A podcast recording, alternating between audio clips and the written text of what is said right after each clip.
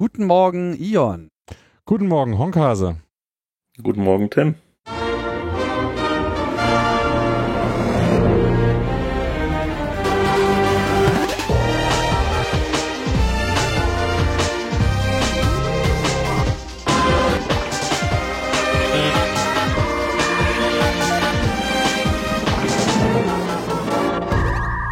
Logbuch Netzpolitik Nummer 331 und heute ist es mal wieder soweit.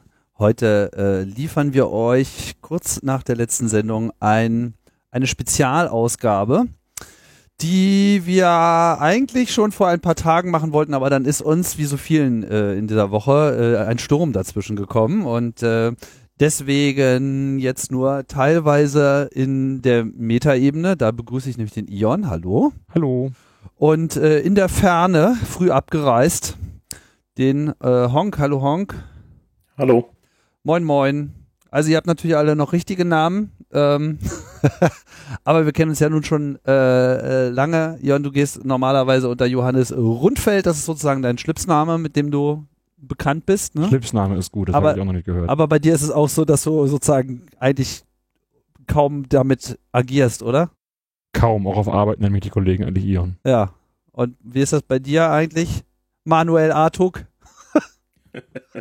Tatsächlich kennen mich äh, manche Gesellschaftsformen unter diesem Namen und können mit Honkhase nichts anfangen. Umgekehrt genauso. Es gab normalsterbliche Menschen, die am Einlass vom CCC, vom Kongress gefragt haben, ähm, wir wollen mit Manuel Artuk sprechen und dann hieß es so, gibt's nicht. Doch, in der Orga. Nee, gibt- hier gibt's keinen Manuel, so geh weg. ähm, bis dann irgendwie einfiel, der, der hieß irgendwie Honk oder so. Und dann so, du kennst Honkhase. Ach so, ja, dann rufen wir den eben kurz. Also me meistens ist es getrennt. In, in der Firma, wo ich tätig bin, kennen mich alle unter beidem inzwischen. Ich habe dich nie gefragt, wie du zu dem Namen eigentlich gekommen bist. Ist das Public Knowledge? Ja, es steht sogar irgendwo in irgendeinem vergammelt verratzten Kölner CCC-Wiki. Ähm, ja, ich, damals, als ich dieses IRC kennengelernt habe, in den 90ern, ähm, habe ich das Tool gestartet und es hat gesagt, wie ist dein Nickname? Habe ich da gestanden und dachte, ich will IRC benutzen, mein Name ist Hase, ich weiß von nix, Hase. Dann bin ich mit Hase immer irgendwie drin gewesen und mich kannten auch diverse Gruppen, in denen ich da aktiv war und so. Und dann, naja, hat, haben, haben irgendwann die Normalsterblichen auch das Internet und das Irk äh, gefunden. Und dann ging halt irgendwie so, Möp, Fehler, Hase ist schon vergeben, dann Hase Unterstrich. Dann irgendwie ging das eine Weile, dann Unterstrich Hase, dann irgendwie Hase 23 und irgendwann waren halt so viele Menschen im, im Irk, dass es halt immer nur Fehlermeldungen gab. Dann irgendwann in diesem äh, allgemeinen Datenverarbeitungslabor der FH gestanden und gesagt, diese ganzen Honks gehen mir so auf den Nerv, so Honkhase. Und ja, dann war ich damit eingeloggt und hab kurz gesagt, übrigens, hier ist Hase, ich krieg diesen Nick nicht mehr hin. Ja, und dann haben die anderen direkt äh, die Ob-Status und, und Passwort und Zugangsberechtigung und, und den Eckdrop-Bot alles auf Honkhase umkonfiguriert und dann konnte ich ja schlecht sagen, das war jetzt nur so eine bescheuerte Idee für einmal. Ja, seitdem ist es irgendwie haften geblieben. Tja, so ist das mit den Spitznamen. Ich bin dem ja Genau. irgendwie elegant entglitten. Gut, ähm, warum haben wir äh, uns heute hier äh, zusammengefunden? Äh, der Anlässe äh, gibt es viele. Erstens wollte ich das Thema schon länger mal behandeln und jetzt hat sich das, ähm, ja, fast hätte es sich perfekt äh, ergeben vom Termin her, weil dann wärst du halt auch noch in Berlin gewesen. Aber jetzt ist es nun mal so. Naja, eine kritische Situation hat dafür gesorgt, dass Kritis nicht ganz so einfach realisierbar ist. Genau. Also das Stichwort lautet kritische Infrastruktur oder auch Kritis, was ich ehrlich gesagt finde, extrem komische Abkürzung halte. Kommt aus der Juristerei. Ist das da so etabliert? Das kommt einfach aus der Juristerei, aus dem Gesetz. Gesetz heißt so. Also die Verordnung. Ja, aha, okay, Genau. gut. Und das ist auch durchaus etabliert. Also unter Kritis kennen alle Betreiber, Behörden, Verantwortlichen, Prüfer, Berater sofort irgendwie können die assoziieren, was damit gemeint ist. Ja, okay, gut. Ich meine, wenn sowas erstmal etabliert ist, wunderbar. So, trotzdem finde ich es sowieso vom, weiß nicht, es klingt, ihr, ihr mögt das nicht mehr so fühlen, aber ich äh, finde, es, es hat einfach nicht die, die passende Schwere, die dieses Thema eigentlich verdient. Aber du erklärst das jemandem, der Honkhase heißt. Ich meine, hallo. mich, mich sprechen inzwischen Behörden auf diesen Namen an und, und sagen, ah ja, Honkhase, kannst du mir mal einen Gefallen tun? So, okay. ne? Ich denke mal stark, ja. dass die Konnotation dieses Wortes nach diesem Podcast sich auch bei dir geändert hat, Tim. also an Gewicht gewonnen. Das hoffe ich ja sehr, deswegen mache ich sowas ja auch immer. Ich lerne, äh, ich lerne ja selbst dadurch. Sehr gut. Ja, ähm, bevor wir vielleicht auf das eigentliche Thema äh, kommen, würde mich mal äh, oder würde wahrscheinlich unsere Hörerinnen und Hörer vor allem mal interessieren, wo ihr eigentlich so ähm, herkommt. Fangen wir doch mal mit dir an, Horn. Ich meine, es klang schon an, äh, bist auch so im CCC-Umfeld schon lange unterwegs. Ne? Wir haben ja schon vor vielen, vielen Jahren zusammen auch ein bisschen Kongress zusammen äh, gemacht. Aber im richtigen Leben bisher, bisher richtig was. Im richtigen Leben bin ich Senior Manager bei der High Solutions AG, einem, einem Beratungshaus, einem unabhängigen. Ähm, ich habe in meiner vorherigen Lebenszeit Diplom-Informatiker studiert. Dann habe ich einen Master in Applied IT Security, also angewandte äh, IT-Sicherheit und Kryptographie gemacht. Äh, damit verbunden dann auch einen Ingenieursabschluss. Und äh, ja, bin, bin seit über 23 Jahren generell in der IT-Sicherheit, Informationssicherheit tätig. Ob es ein Informationssicherheit-Management-System oder jetzt eben kritische Infrastrukturen ist. Ich habe mich da überall äh, breit gemacht und ausführlich ausgetobt. Habe innerhalb dessen 15 Jahre lang PCI DSS, also diese Kreditkartensicherheit, äh, weltweit eben begutachtet, geprüft oder eben auch beraten. Und äh, mache inzwischen eben nicht nur die Themenleitung für das Thema kritische Infrastrukturen, sondern leite eben auch unsere prüfende Stelle und äh, bin unter anderem auch Ausbilder für Kritisprüfer, ähm, so dass diese also diese Paragraph 8a BSI-Gesetz Vorgaben verstehen, wie so eine Prüfung abläuft, was die Erwartungshaltung des BSI ist etc.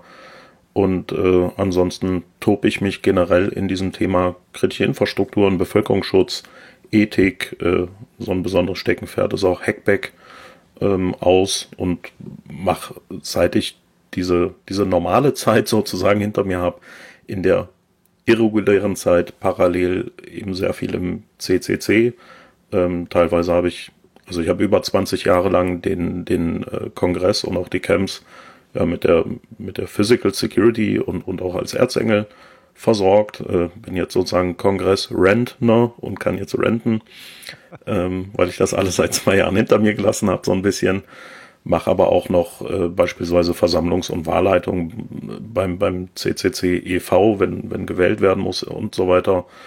Bin auch Mitglied in der Seabase, äh, in Digitale Kultur e.V., das ist der Link Richtung äh, Demoszene, wo ich auch äh, sozusagen noch Fühler drin habe mache bei der Gesellschaft für Informatik und den äh, FIF-Leuten mit, ähm, Freie Softwarefreunde, Gesellschaft für Freiheitsrechte und bin eben auch im Geraffel als Core-Member tätig. Ich tob mich also auf tausend Baustellen auf um äh, und, und bin jetzt auch in der Leitung der AG Kritis mit Jong zusammen weil ich habe ja noch ein bisschen Zeit. Mensch, da könntest du ja eigentlich auch noch einen Podcast machen, wenn noch so viel Luft ist.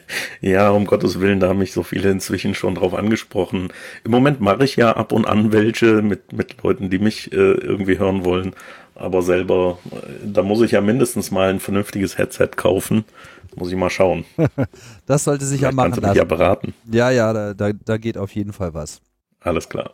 Ja, Ion, und dann äh, Sag doch mal was zu dir. Ja, ich bin nur ein paar Jahre jünger als der Honkhase, deswegen ist mein, äh, meine Vita nicht ganz so eindrucksvoll. Ähm, ich habe äh, was mit Kommunikation studiert und äh, nebenbei Dinge mit Computern gemacht, äh, wie, glaube ich, viele. Und bin dann irgendwie tatsächlich durch Zufall in den Deutschen Bundestag gekommen, wo ich äh, für Jimmy Schulz äh, von 2011 bis 2013 gearbeitet habe und dann jetzt von 2017 äh, bis ja äh, Ende März noch, dann läuft der Vertrag aus. Mein äh, Freund ist ja, äh, mein Freund Jimmy ist ja leider im, November gestorben. Und ähm, damit äh, ist auch mein Arbeitsplatz dann weggefallen. Ich habe einen neuen Abgeordneten gefunden, wo ich ab 1.3. weiter tätig sein werde.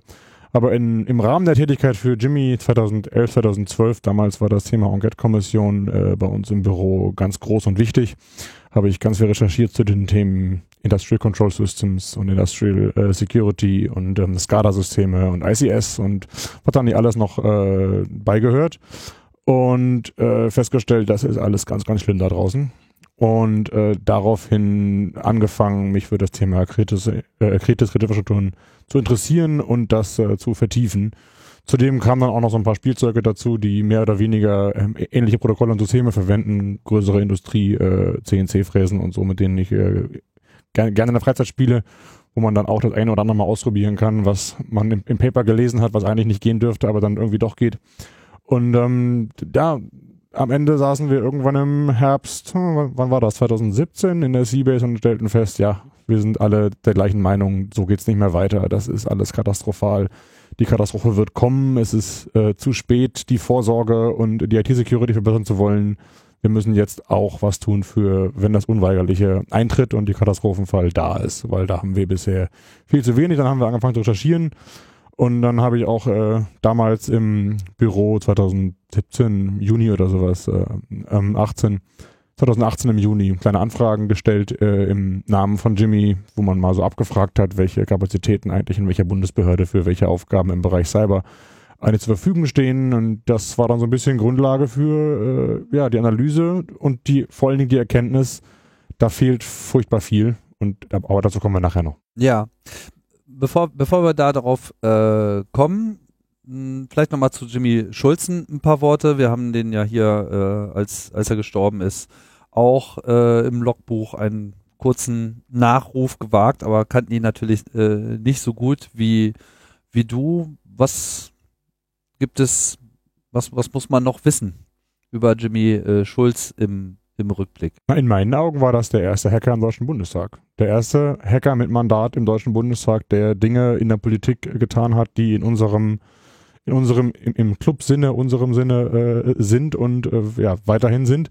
Hat die äh, Politik seiner Partei, der FDP, maßgeblich mitbestimmt und das Programm äh, verändert und äh, mitgestaltet in eine Richtung, wie das der Club, glaube ich, 20 Jahre gefordert hat. Wenn ich mir das angucke, was äh, Konstanze oder Frank oder andere äh, wichtige Personen äh, im CCC auf den Bühnen für politische Forderungen in den letzten zehn Jahren gehabt haben, dann stelle ich fest, viele davon hat Jimmy dann in den nächsten Jahren, in den darauffolgenden Jahren ins Programm der FDP geschrieben und äh, manche auch konkret umgesetzt. So die Vorratsdatenspeicherung zweimal verhindert, äh, diverse ganz seltsame Gesetzesvorschläge, die gar nicht die Öffentlichkeit wirklich erreicht haben, intern äh, verhindert ähm, oder einfach gestoppt oder angepasst an ganz vielen anderen Stellen für Bürgerrechte eingetreten und äh, eine Digitalpolitik gemacht, die den Namen verdient. Zumindest im Rahmen der Möglichkeiten an einzelnen Abgeordneten.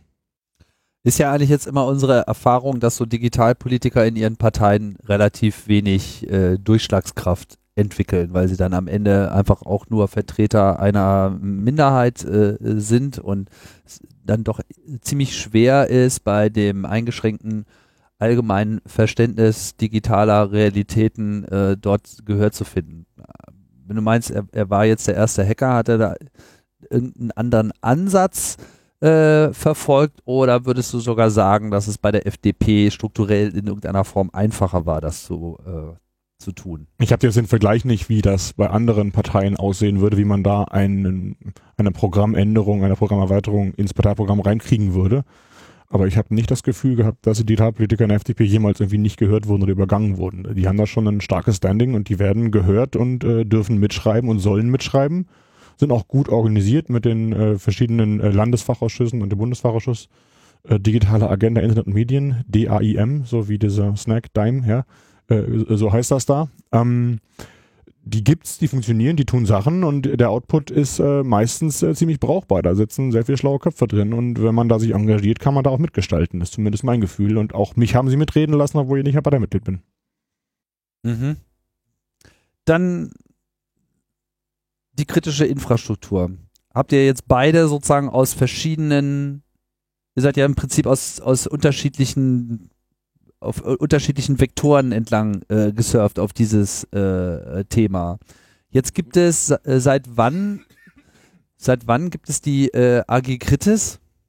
Die gibt es jetzt seit ungefähr zwei Jahren. Und die habt ihr in der Seabase gegründet, oder wie?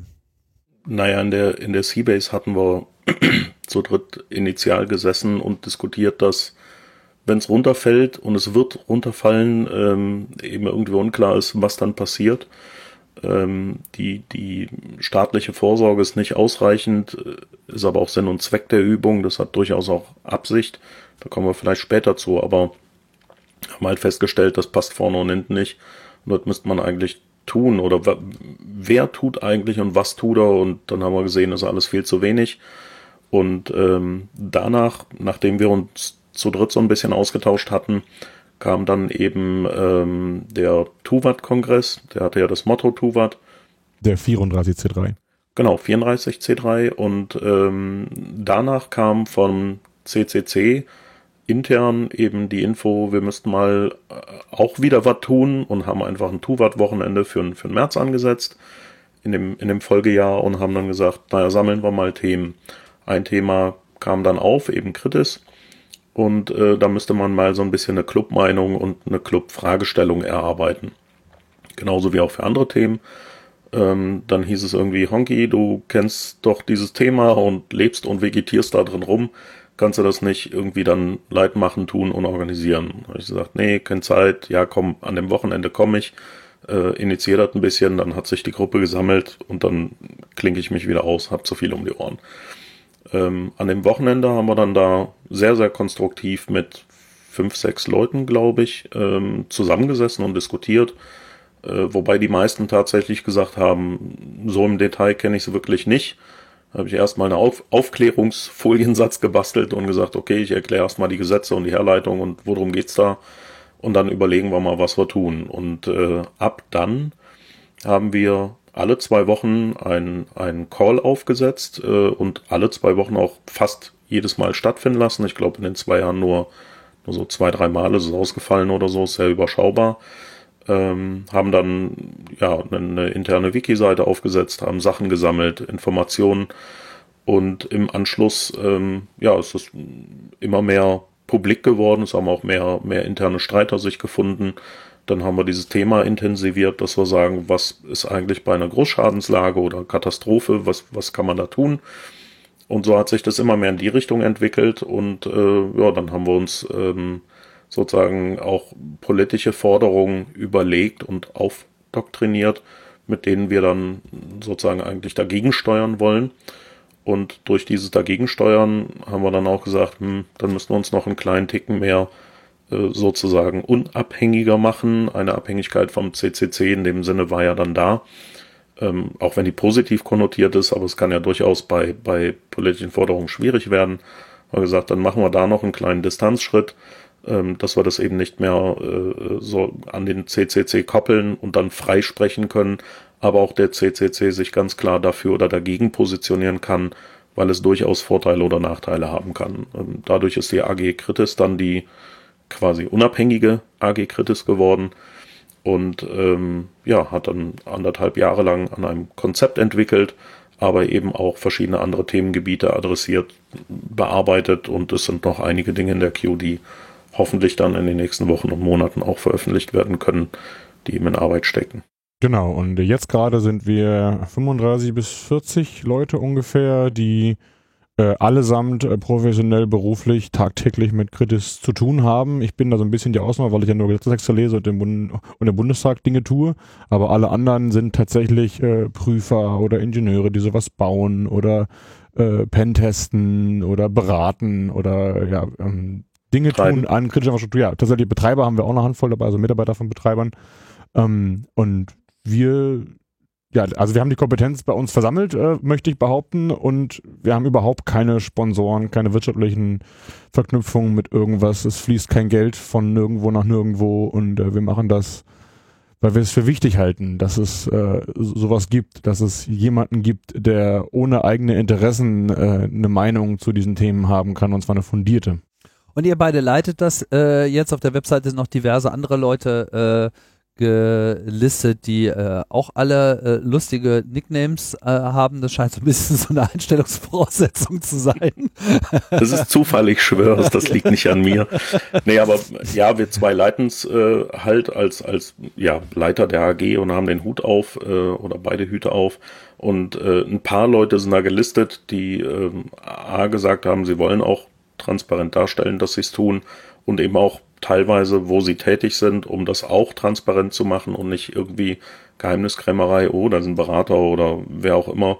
Ähm, es geht halt wirklich darum, und es sind, wie gesagt, 35 bis 40 und da sind online, glaube ich, nur 10 oder so gelistet. Die meisten wollen das wirklich nicht nur in ihrer Freizeit ehrenamtlich, weil es einfach notwendig ist, weil sie eben mit kritischen Infrastrukturen zu tun haben, sondern sagen auch, ich will da auch gar nicht in Erscheinung treten, ich möchte nur meinen Input beisteuern und einfach was machen. Es muss sich bewegen und ich kontribute meinen Teil. Mhm. Vereinzelt gibt es halt auch so den Arbeitgeber, der sagt, nee, bitte nicht öffentlich äh, schreiben, äh, für wen du hier arbeitest, wenn du auf, auf der iCredit-Webseite oder genau. andere arbeiten für Behörden und äh, können das deswegen äh, nicht ja, so öffentlich kommunizieren, für welche Behörde sie was tun, weil das äh, ihr ehrenamtliches Engagement mit ihrer dienstlichen Tätigkeit vermischen würde. Und ähm, deswegen ist die Liste nicht vollständig, aber alle, die ähm, bei uns in der AG Dinge tun und gelistet werden wollen, werden auch gelistet. Genau. Nennen auch nicht unbedingt immer das Unternehmen, aber wenn man jetzt wirklich Interesse hat, dann kann man dann entsprechenden Links folgen und dann wird man schnell schlauer. Also man lässt es nicht genau, unbedingt heraushängen, aber man macht auch klar, dass man sozusagen hinter der Idee steht. Genau, die Alkrit, das ist ja eine ehrenamtliche Vereinigung. Wir machen das alle in unserer Freizeit nach Feierabend und unabhängig von den Interessen unserer Arbeitgeber oder äh, sonstigen. Das, deswegen sind die Arbeitgeber, die da teilweise beistehen, auch nicht unbedingt relevant, sondern äh, wir machen das ja in der Freizeit.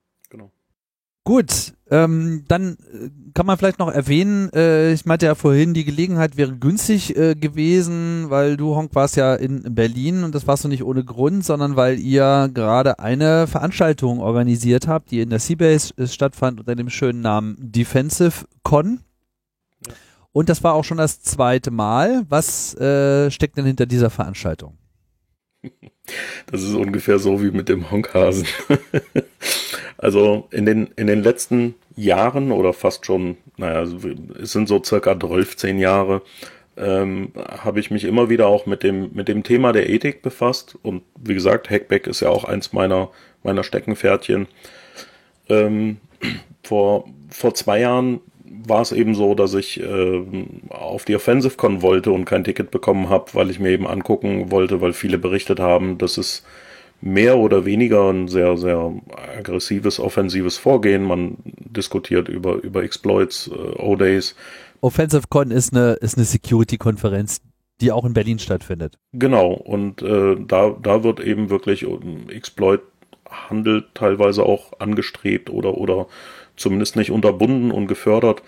Da ähm, treten auch die, die Exploit-Händler als, als Sponsoren auf. Ähm, da wird viel über eben offensive Security gesprochen. Wollte ich mir mal ein Bild von machen. Habe kein Ticket bekommen und dann hatte ich gesagt, Mist, bin in dem Wochenende aber sowieso in Berlin. Und dann äh, hatten sich ein paar andere aus der Seabase, äh, hatten gesagt, na, dann lass uns doch gemütlich in der Seabase sitzen und ein bisschen schnacken, ein Bierchen trinken oder so. Und dann äh, haben wir das geplant. Dann hieß es irgendwann, naja, eigentlich können wir ja auch einen Seminarraum in, in der Seabase buchen und uns da in Ruhe hinsetzen und eine Pizza essen und ein Bierchen trinken. Dann kam irgendwie so ein, ja, ich habe den Raum jetzt gebucht, wir müssten das irgendwie benennen. Ja, dann nenn's doch Defensive Con, weil das ist ja quasi jetzt eine Gegenveranstaltung zur Offensive Con. Wir sitzen da mal zusammen und reden über Ethik. Und dann hieß es, gut, dann machen wir das so. Dann stand es im Kalender der Seabase und irgendwann eine Woche oder zwei vorher hieß es, sag mal, Honk, wenn wir die jetzt machen, dann muss er auch irgendwie so eine Art Keynote oder Impulsvortrag halten, sonst wissen wir ja gar nicht, worüber wir reden sollen. Ich gesagt, gut, kriegen wir auch noch hin. Habe einen Foliensatz schnell zusammengeklickert, habe gesagt, so, als Anregung reden wir mal über, über Offensiv, Defensiv, Ethik und auch Hackback insbesondere. Und dann hatten wir eben über die ja, ich weiß gar nicht, ein, zwei Hände voll Folien ist auf jeden Fall unter www.blablasecurity.de verlinkt. Ähm, haben, wir, haben wir darüber geschnackt. Ähm, und das war so eine richtige Diskussion mit so circa 15 bis 20 Leuten. Haben wir einen sehr interessanten Diskurs gehabt und uns ausgetauscht. Und da einige wussten, ich bin an dem Wochenende da und haben das im, im Kalender der Seabase gesehen oder hatten mich auch angesprochen aus, aus dem Clubumfeld, äh, hieß es dann eben auch, sag mal, äh, können, können wir dann abends dazukommen? Da habe ich gesagt, klar, ist ja offen für alle, gar kein Problem. Und dann kam, nachdem die äh, da irgendwie sozusagen offiziell Ende hatten, ging es in den gemütlichen Abend über und dann kamen insgesamt nochmal so ein ganzer Pulk Leute nach und nach rüber glaube, am Ende waren wir so circa 50 bis 60 Mann, äh, wo wir uns auch sehr interessant ausgetauscht haben, auch mit denen, die so äh, absolut, ich sammle gerne Exploits und research die und halt die auch zurück. Klar kann das Millionen Leute betreffen, aber ist mir egal, das ist mein Baby und ich habe hier Ethik, sehe ich keine Bedenken mit. Haben wir also auch mit, mit äh, diesem, dieser ethischen Ausprägung gesprochen, ausführlich. Und es war auch interessant, diese Gegensichten durchaus zu bekommen oder auch kontroverse Sichten. Ähm, ganz, ganz spannend für die eigene Ausrichtung und auch für, für die, fürs Verständnis der Denkweise des Gegenüber sozusagen. Das ist dann, wie gesagt, entsprechend so gelaufen. Und nach der, nach der Veranstaltung hieß es dann, ja, dann machen wir jetzt nochmal. Äh, hatte ich dann gesagt, naja, aber dann nicht an dem Wochenende, das macht ja nur keinen Sinn, irgendwie eine, eine echte Gegenveranstaltung zu bauen.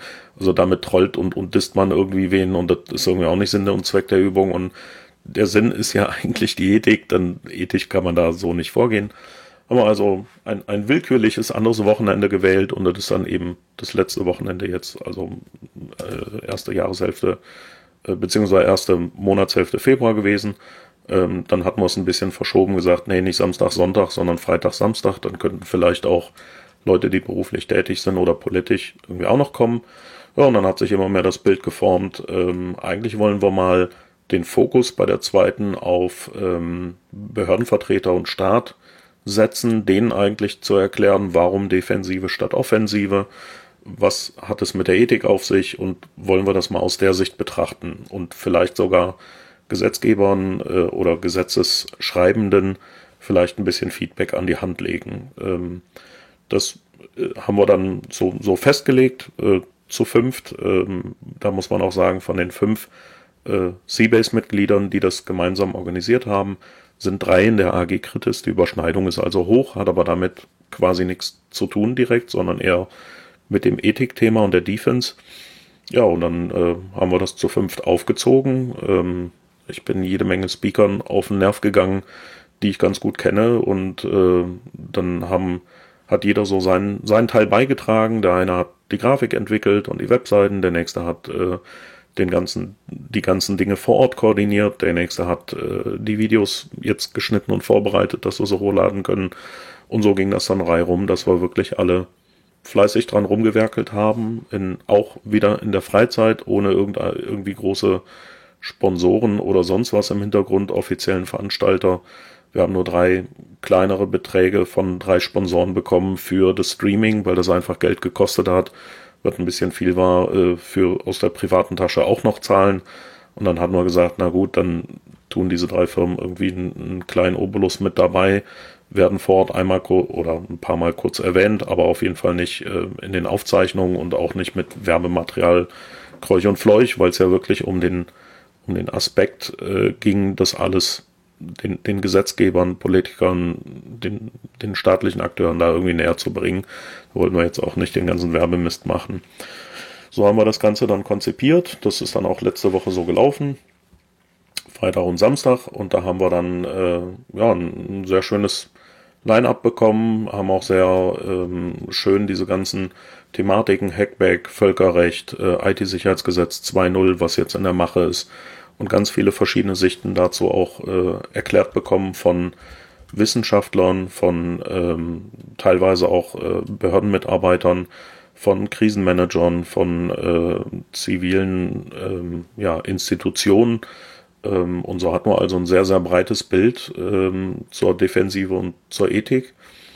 Ähm, zusätzlich haben wir dieses Konzept, was die AG Kritis entwickelt hatte, ähm, zu einem zu einem Zeitpunkt so weit, dass wir gesagt haben, jetzt ist es veröffentlichungsfähig.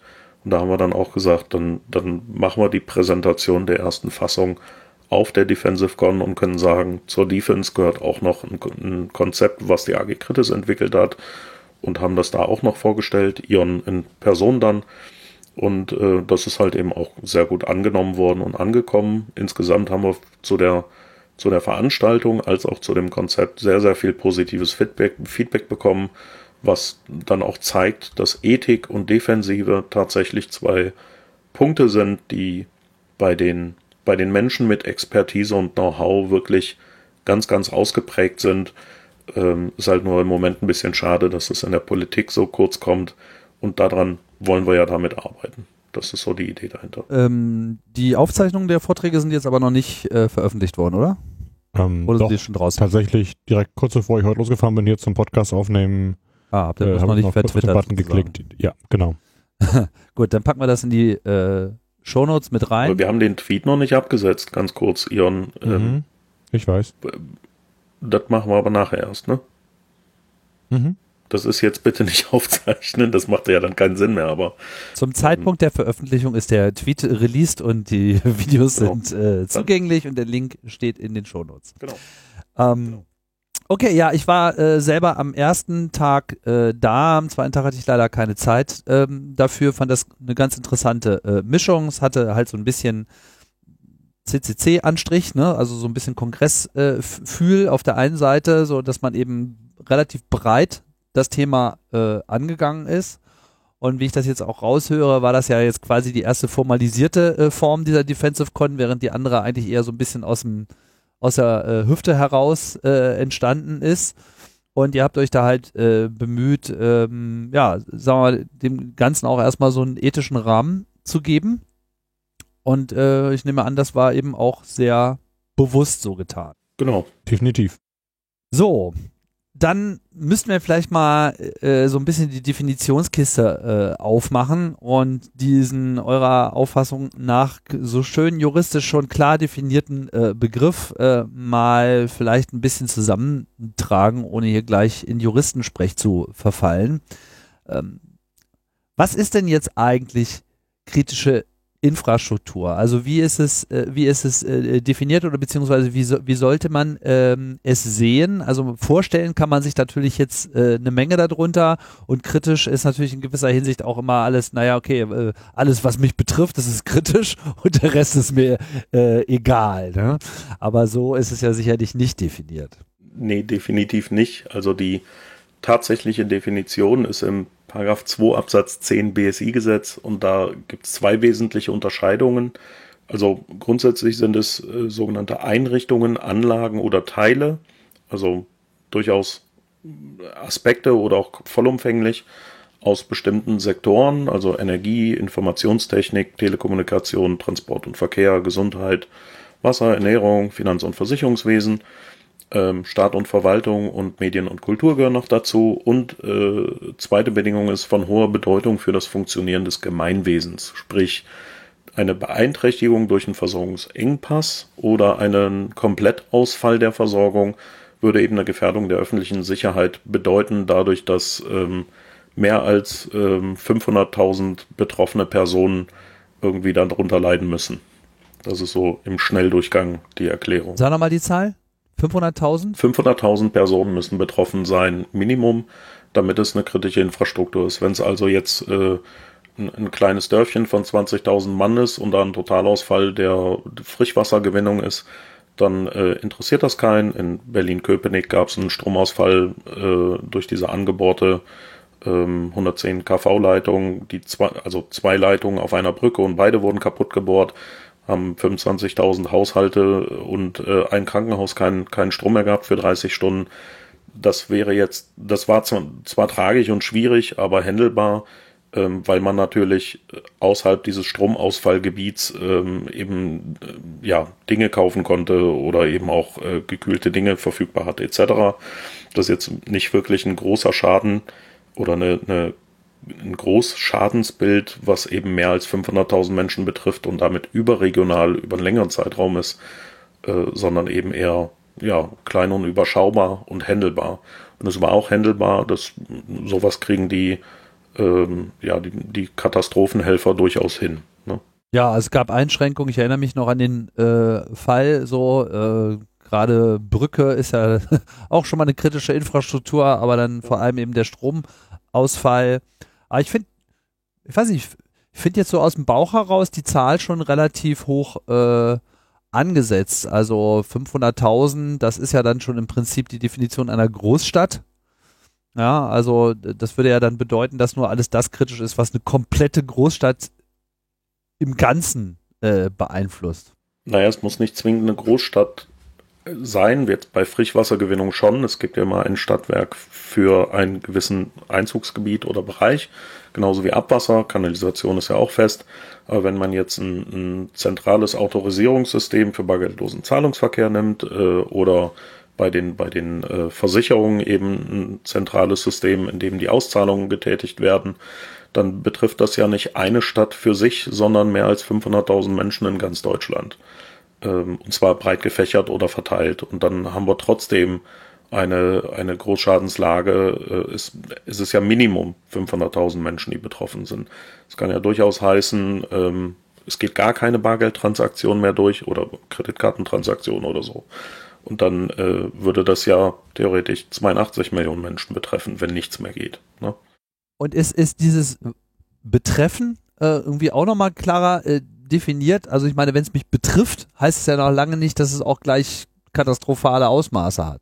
Nee, also es muss ähm, sozusagen eine, wie gesagt, eine Versorgungseinschränkung oder ein Versorgungsausfall sein, der mindestens so viele Menschen betrifft. Ähm, wenn also, keine Ahnung, nehmen wir jetzt Transport und Verkehr, wenn die Lichtsignalanlagen, auch genannt Ampel, ähm, komplett ausfallen in einer Großstadt mit, ne, nehmen wir Berlin, viele Millionen Einwohner und das fällt komplett aus, dann hat man definitiv eine, eine Versorgungseinschränkung. Ja. So, dann gibt's keine Grünwellen mehr, dann äh, muss auf, auf äh, Kreuzungen der Verkehr manuell reguliert werden. So viele Polizisten oder anderweitige Akteure haben wir gar nicht. Und dann haben wir ganz schnell ein Problem, ähm, weil, weil sich dann alles Mögliche aufstaut. Kannst du die Liste nochmal kurz äh, ein bisschen langsamer äh, runterbeten, also dass ich da mal kurz drauf eingehen kann, weil sie war Das- doch relativ lang. Es gibt den Sektor Energie, Mhm.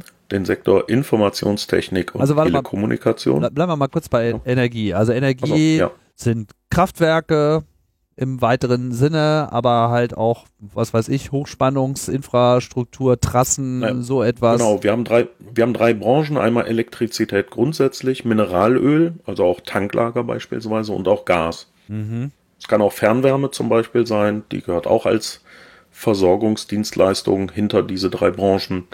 Insofern deckt das schon all diese Facetten davon ab, ja. Okay, gut, das ist äh, nachvollziehbar. So, nächste Kategorie. Nehmen wir als nächstes Gesundheit, medizinische Versorgung, also Krankenhäuser etc. Ja. Ähm, aber Arzneimittel und Impfstoffe, also die Pharmabranche, Mhm. äh, Herstellung und auch Lagerung, Transport äh, und, und äh, so weiter. Ähm, und eben auch die Labore. Das Mhm. sind dann Arzneimittel in und an, in der Verwendung in und am menschlichen Körper, als auch ähm, Blutplasma Plasma Mhm. beispielsweise. Okay. Dann haben wir den Sektor Ernährung, da geht es um die Ernährungswirtschaft und den Lebensmittelhandel. Das heißt, die großen Lebensmittelhändler sind auch kritische Infrastruktur, weil man bei denen ja entsprechend viel ähm, Nahrung einkaufen und, und nutzen kann. Also wenn jetzt so Edeka Zentrale betroffen wäre, dann, dann, dann hätte das automatisch diese Dimension. Ich weiß jetzt nicht, ob Edeka ganz konkret kritische Infrastruktur ist, aber ja, naja, das die ganz betrifft auf großen, jeden Fall schnell mal mehr als 500.000 Leute, würde ich Ja, sagen. Edeka ne? gehört Genau. zur Metro-Gruppe und die ist zweifelsohne Kritis. Ja, okay. Stimmt, die gehören zur Metro-Gruppe. Dann wäre Metro definitiv äh, kritisch mit, mit all ihren Töchtern und genau, dann, dann wäre das auch kritische Infrastruktur, das ist Mhm. korrekt. Und korrigiere mich, wenn ich mich täusche, als einzelner Hersteller von Lebensmitteln muss man, glaube ich, am Tag etwa 600 Tonnen herstellen, um Kritis zu sein. Äh, Das müsste ich jetzt mal spontan nachgucken, aber es gibt definitiv auch Molkereien, die ähm, kritisch sind. Also von daher äh, ist das durchaus ähm, richtig, aber ich schaue mal Also nicht, parallel nach. nicht alle Molkereien, genau. aber Molkereien mit einer bestimmten Größe sozusagen. Genau. Mhm. Also genau, der, sie das wird müssen dann halt, eben. Entschuldigung, die, also es wird in der Definition umgerechnet. 500.000 Menschen benutzen im Durchschnitt so und so viel an, an Ernährung, machen so und so viele Transaktionen, um, um äh, bargeldlosen Zahlungsverkehr zu nutzen, ähm, haben so und so viel Frischwasser im Durchschnitt in der Benutzung. Das rechnet man dann auf 500.000 Menschen hoch und hat dann die Bemessungsgrenze. Ah, okay. Genau. Okay, also das war jetzt Ernährung, also Supermärkte und Hersteller im Wesentlichen. Genau. Ich gucke gerade nach, bei Ernährung ist es so im Schnitt 434,5 Tonnen oder Getränke 350 Millionen Liter. Das ist aber nicht alkoholische Getränke. Alkohol ist da extra von ausgenommen. Alkohol ist kein Kritis. genau, Alkohol ist kein Kritis. Was? Finde ich verantwortlich, ethisch und korrekt. Sehr schön. Gott, wie soll man sich denn dann den Frust noch wegsaufen? Ja, gar nicht. Ja. Kannst, kannst die Brake trinken, die dich dann überschwemmt oder so. ähm, ja, machen wir weiter. Transport und Verkehr. Ja, das ist. Da fällt die Luftfahrt drunter, da fällt die Seeschifffahrt drunter, Binnenschifffahrt, äh, Schienenverkehr, Straßenverkehr und die Logistik. Das heißt, wir haben da ein sehr breites Spektrum von Transport und Verkehr, also die öffentlichen, die üblichen äh, öffentlichen Verkehrsmittel und so weiter. Ähm, was da interessanterweise fehlt, auch an anderer Stelle, ist beispielsweise der Wetterdienst, ohne den definitiv die Luftfahrt äh, oder andere Dinge nicht äh, betrieben werden können ordentlich, weil es Voraussetzung ist. Aber die hat man sich, warum auch immer, wegoptimiert oder eingespart. Mhm. Dann haben wir die Finanz- und Versicherungswesen als Was, Sektor. was heißt, man, man hat sich das weggeschrieben? Also es ist in diesem BSI-Gesetz nicht, nicht erwähnt, oder was? Die stehen nicht drin, genau. Die sind keine kritische Infrastruktur im Sinne des IT-Sicherheitsgesetzes beziehungsweise des BSI-Gesetzes. Okay. Ja. Mhm. Ähm, dann haben wir Finanz- und Versicherungswesen. Das sind Banken, Börsen, Versicherungen natürlich und Finanzdienstleister, Ja. die entsprechend groß sind. Dann haben wir die Informationstechnik und Telekommunikation. Klar, da kommt äh, Sprach- und Datenverkehr äh, zum Tragen. Es gibt noch äh, Anbieter digitaler Dienste, die so ein bisschen extra im Paragraph 8d oder e oder so aufgebracht sind, ähm, weil die eben auch, das ist jetzt so ein bisschen die, woher kommt das Ganze? Ähm, der Ursprung ist sozusagen die NIS-Richtlinie äh, aus, aus der EU. Und diese, diese Richtlinie ist dann ähm, Was heißt das? Länder lokal NIS? umzusetzen. Bitte? Was, was heißt das? NIS? NIS? Äh, nationale. Ion, weißt du es gerade zufällig? Netzwerk- und Informationssicherheitsrichtlinie. Oder, ja, genau, das. Dies. Okay. Ähm, die ist dann jeweils pro Land ähm, umzusetzen. In Deutschland war das damals dann das IT-Sicherheitsgesetz und das IT-Sicherheitsgesetz ist ein Artikelgesetz. Das heißt, das ist eine Bündelung von Gesetzesänderungen, die on block umgesetzt werden oder eben nicht, weil man sonst Inkonsistenzen da drin hat, wenn man es jetzt ganz einfach für den Laien versucht zu erklären. Damit gibt es in dem Sinne kein IT-Sicherheitsgesetz, sondern das war dieses Artikelgesetz, also diese Bündelung, in der im Wesentlichen natürlich das BSI-Gesetz angepasst wurde, aber auch viele andere, TKG, Besol- Bundesbesoldungsgesetz und so weiter. Und darin ist eben definiert worden, was ist kritische Infrastruktur nach diesem Paragraph 10. Und äh, da stehen eben diese Dinge drin und verschiedene andere Dinge nicht. Äh, beispielsweise eben der Wetterdienst oder auch Chemiebranche ist komplett nicht vorhanden. Die habe ich ja vorhin auch nicht aufgelistet, ähm, weil das Innenministerium und wer auch immer das IT-Sicherheitsgesetz diskutiert hat, eben gedacht hat, äh, diese zwei Teile sind nicht relevant. Und siehst du das anders? ja, äh, ich sehe das wie, äh, wie das BBK, also das Bundesamt für Bevölkerungsschutz und Katastrophenhilfe. Für die ist sowas ganz klar kritisch, nicht jetzt kritisch im Sinne des Gesetzes hier, aber kritisch, weil wenn es da einen, irgendeinen Versorgungsengpass, einen Versorgungsausfall oder eine äh, irreguläre ähm, Outage gibt, äh, klar, haben die damit ein Problem und müssen sich darum kümmern. Insofern bin ich da sehr nah beim BBK und sage, da fehlen noch ziemlich viele Dinge. In den USA haben wir 16 verschiedene Sektoren beispielsweise. Die haben Critical Infrastructure schon vor vielen Jahren definiert. Ähm, so kann jedes Land bis zum gewissen Grad eigenständig agieren. Manche Dinge rauslassen, manche Dinge drin lassen, aber bestimmte Dinge mussten auf jeden Fall drin vorkommen. Mhm. Ist auch generell die Frage, äh, ob man da jetzt so einen Blick so drauf wirft im Sinne von, wenn das ausfällt, ist die Betroffenheit unmittelbar oder nur mittelbar. Also ich meine, wir reden ja dann auch über Ausfälle von Produktionsketten mit äh, Auswirkungen auf die komplette äh, Wirtschaft, ja, wenn man sich anschaut, wie Automobilsektor just-in-time-mäßig unterwegs ist, etc., da muss ja, sagen wir mal, die eigentliche sterbende Infrastruktur nicht mittel, nicht unmittelbar 500.000 Leute betreffen, aber dann halt vielleicht in der äh, in der langfristigen oder mittelfristigen Auswirkungen davon? Also ich garantiere dir, wenn wir ein Problem in der Chemiebranche haben, äh, ist das kritisch aus der Sicht des BBK und auch kritisch für das, äh, ich sag mal, Funktionieren des Gemeinwesens und auch äh, für das, für die Gefährdung, also gegen die Gefährdung der öffentlichen Sicherheit. Insofern äh, kann man das nicht wirklich ausblenden, meiner Meinung nach. Aber gut, schauen wir mal, was kommt. Äh, was auch nicht vor, Entschuldigung, was auch nicht vorhanden ist, ist beispielsweise die Entsorgung. Die soll ja vielleicht im IT-Sicherheitsgesetz 2.0 noch kommen. Das ist äh, auch ein wesentlicher Punkt. Hast du keine Entsorgung, hast du ganz schnell Hygieneprobleme. Vielleicht sollten wir nochmal die Sektoren über die reden, die wir jetzt noch nicht betrachtet haben. Medien, Kultur, Schatten, Verwaltung. Ja. ja. Ähm, ähm, also die, die es gibt, Chemie ist ja ein Sektor, den gibt es nicht. Den sollten wir vielleicht, den fordern wir, den brauchen wir vielleicht. Die BBK sagt auch, dass wir den brauchen. Aber es gibt ja auch Sektoren, die es gibt, die wir noch nicht betrachtet haben heute. Wir waren jetzt bis Verkehr äh, gekommen. Womit geht es weiter? Nee, Finanz- und Versicherungswesen hatte ich danach noch und Informationstechnik und Telekommunikation. Wasser haben wir dann noch. Ähm, die Wasser, Frischwassergewinnung, also Wasserversorgung und die Kanalisation, also Abwasserbeseitigung ist da noch äh, relevant. Und dann haben wir eben zum einen Staat und Verwaltung, wo drin die Regierung und die Verwaltung drin ist, das Parlament, die Justizeinrichtungen und die Notfall- und Rettungswesen einschließlich Katastrophenschutz.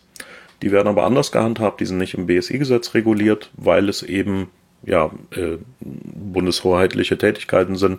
Da gibt es den sogenannten UP-Bund, äh, Umsetzungsplan Bund, der seit vielen Jahren im Einsatz ist, über den das reguliert und gesteuert oder koordiniert wird. Und bei Medien und Kultur geht es um Rundfunk, also Fernsehen und Radio, gedruckte und elektronische Presse, Kulturgut und symbolträchtige Bauwerke. Auch das ist nicht im BSI-Gesetz geregelt, weil es eben auch nicht hoheitliche Tätigkeiten sind aus Bundessicht, sondern beispielsweise die Medien sind über die Landesmediengesetze und Anstalten reguliert und gekümmert, äh, ist also föderale Hoheit und damit eben auch äh, nicht mehr in der Bundeshoheit. Das heißt, wenn jetzt hier mein Podcast ausfällt, dann ist das eigentlich auch schon mal kritisch, ne? Weil man muss ja dann auch sehen, Podcasts werden ja auch noch in 500 Jahren gehört, das betrifft ja dann schon irgendwann 500.000 Leute. ja, aber nicht gleichzeitig. Also die Definition 500.000 Leute ist ja auch äh, genau in dieser, also damit es noch komplexer an dieser Kette wird, NIS-Richtlinie, IT-Sicherheitsgesetz, was das BSI-Gesetz definiert, da gibt es dann noch anhängend ans BSI-Gesetz eine BSI-Kritis-Verordnung oder Kritis-V, ähm, und in der ist ja genau definiert, was ist eine kritische Infrastrukturkomponente. Die sind teilweise sogar mit dem juristischen Parameter belegt, also die Begriffsdefinition. Ja, Beispiel Öl- und Produktendlager ist eine Anlage zur Lagerung von Rohöl oder Mineralölprodukten. Punkt. Das ist die genaue Definition davon. Und andere haben dann irgendwelche Paragraphen drin, ein Übertragungsnetz, wenn man jetzt weiterhin im Energiesektor bleibt, ist ein Netz im Sinne des Paragraphen 3 Nummer 32 des Energiewirtschaftsgesetzes in der jeweils geltenden Fassung. Kann man also nicht diskutieren, naja, das ist jetzt eigentlich ein Podcast oder ein Übertragungsnetz oder auch nicht. Ist genau definiert, äh, kann man nachlesen. Und dann kommt eben die genaue Angabe, wie man diesen Schwellenwert berechnet, ne, die 500.000 Menschen, und eben auch zu welchem Zeitpunkt man das berechnet. Ne, äh, die Anlage ist dann in dieser jeweiligen Kategorie ab dem 1. April des Kalenderjahres, der auf das folgt, wo der Versorgungsgrad über 500.000 Menschen ist, kritische Infrastruktur. Du musst zum Zeitpunkt so und so den Versorgungsgrad des zurückliegenden Kalenderjahres genau berechnen. Da kannst du also nicht sagen, ich suche mir einen günstigen Zeitraum äh, oder über die langen Jahre, sondern es ist genau ein, in der Regel ist es ein, ein Kalenderjahr oder ein Zeitjahr, wo man das genau berechnet und äh, die, die Berechnungsparameter sind genau davor gegeben. Da ist nicht so viel Spielraum drin. Okay. Das sind alles Definitionsfragen. Ähm, okay, gut, jetzt haben wir jetzt noch mal ein bisschen abgesteckt, was im Prinzip aus Sicht des, wenn ich es jetzt richtig äh, gesehen habe, das definiert sich durch das IT-Sicherheitsgesetz. Also, mm, fast. Also äh, erstmal gibt es das BSI-Gesetz, das schafft äh, Kritis als Struktur. So. Aber da steht nicht sonderlich viel drin, da sind Sektoren gelistet, da steht dran, dass das wichtig ist und dass das nicht ausfallen darf und so ein paar Rahmenbedingungen. Aber wie viel Liter Milch man jetzt als Molkerei oder wie viel äh, äh Gigawatt Strom man als, äh, als Energienetzbetreiber ähm, übertragen, bevor man Kritis wird, das ist im, Fe im Feinen definiert über die Kritis-Verordnung, die quasi einen Anhang ans BSI-Gesetz darstellt. Mhm. Und ähm, das IT-Sicherheitsgesetz hingegen ist kein eigenes Gesetz in dem Sinne, dass wir das in fünf Jahren noch zitieren werden, sondern das ist ein Änderungsgesetz. Das heißt, da, da steht halt drin, ändere Paragraph 5 in diesem und Paragraph 7 in jedem Gesetz und dann ist das eine lange Liste und am Ende sind irgendwie acht Gesetze angefasst worden und geändert worden, auf einen neuen Stand gebracht worden und dann ist das durch und dann ist IT-Sig quasi gegessen und dann reden wir wieder weiterhin über das BSI-Gesetz und über Kritisverordnungen und über TKG und TMG und mhm. die ganzen anderen Gesetze, die dadurch angefasst worden sind. Und wenn wir über, über ITSIG 2 sprechen, dann reden wir über die zweite Version einer Anpassungswelle von den anderen relevanten Gesetzen, die da drumherum äh, gebaut sind. Das, was jetzt quasi als nächstes ansteht. Das ITSIG 2 fasst halt dann das BSI-Gesetz an und das fasst äh, die Strafprozessordnung an und, den, und das Strafgesetzbuch und das Telekommunikationsgesetz und das Telemediengesetz und noch ein paar Grundlagen der Bundesnetzagentur und diverse andere und dann sind die geändert worden quasi, diese anderen Gesetze und dann ist das IT-Sicherheitsgesetz 2 gar kein Thema mehr, weil dann sind ja die Änderungen ausgeführt worden, dann war's das. Okay.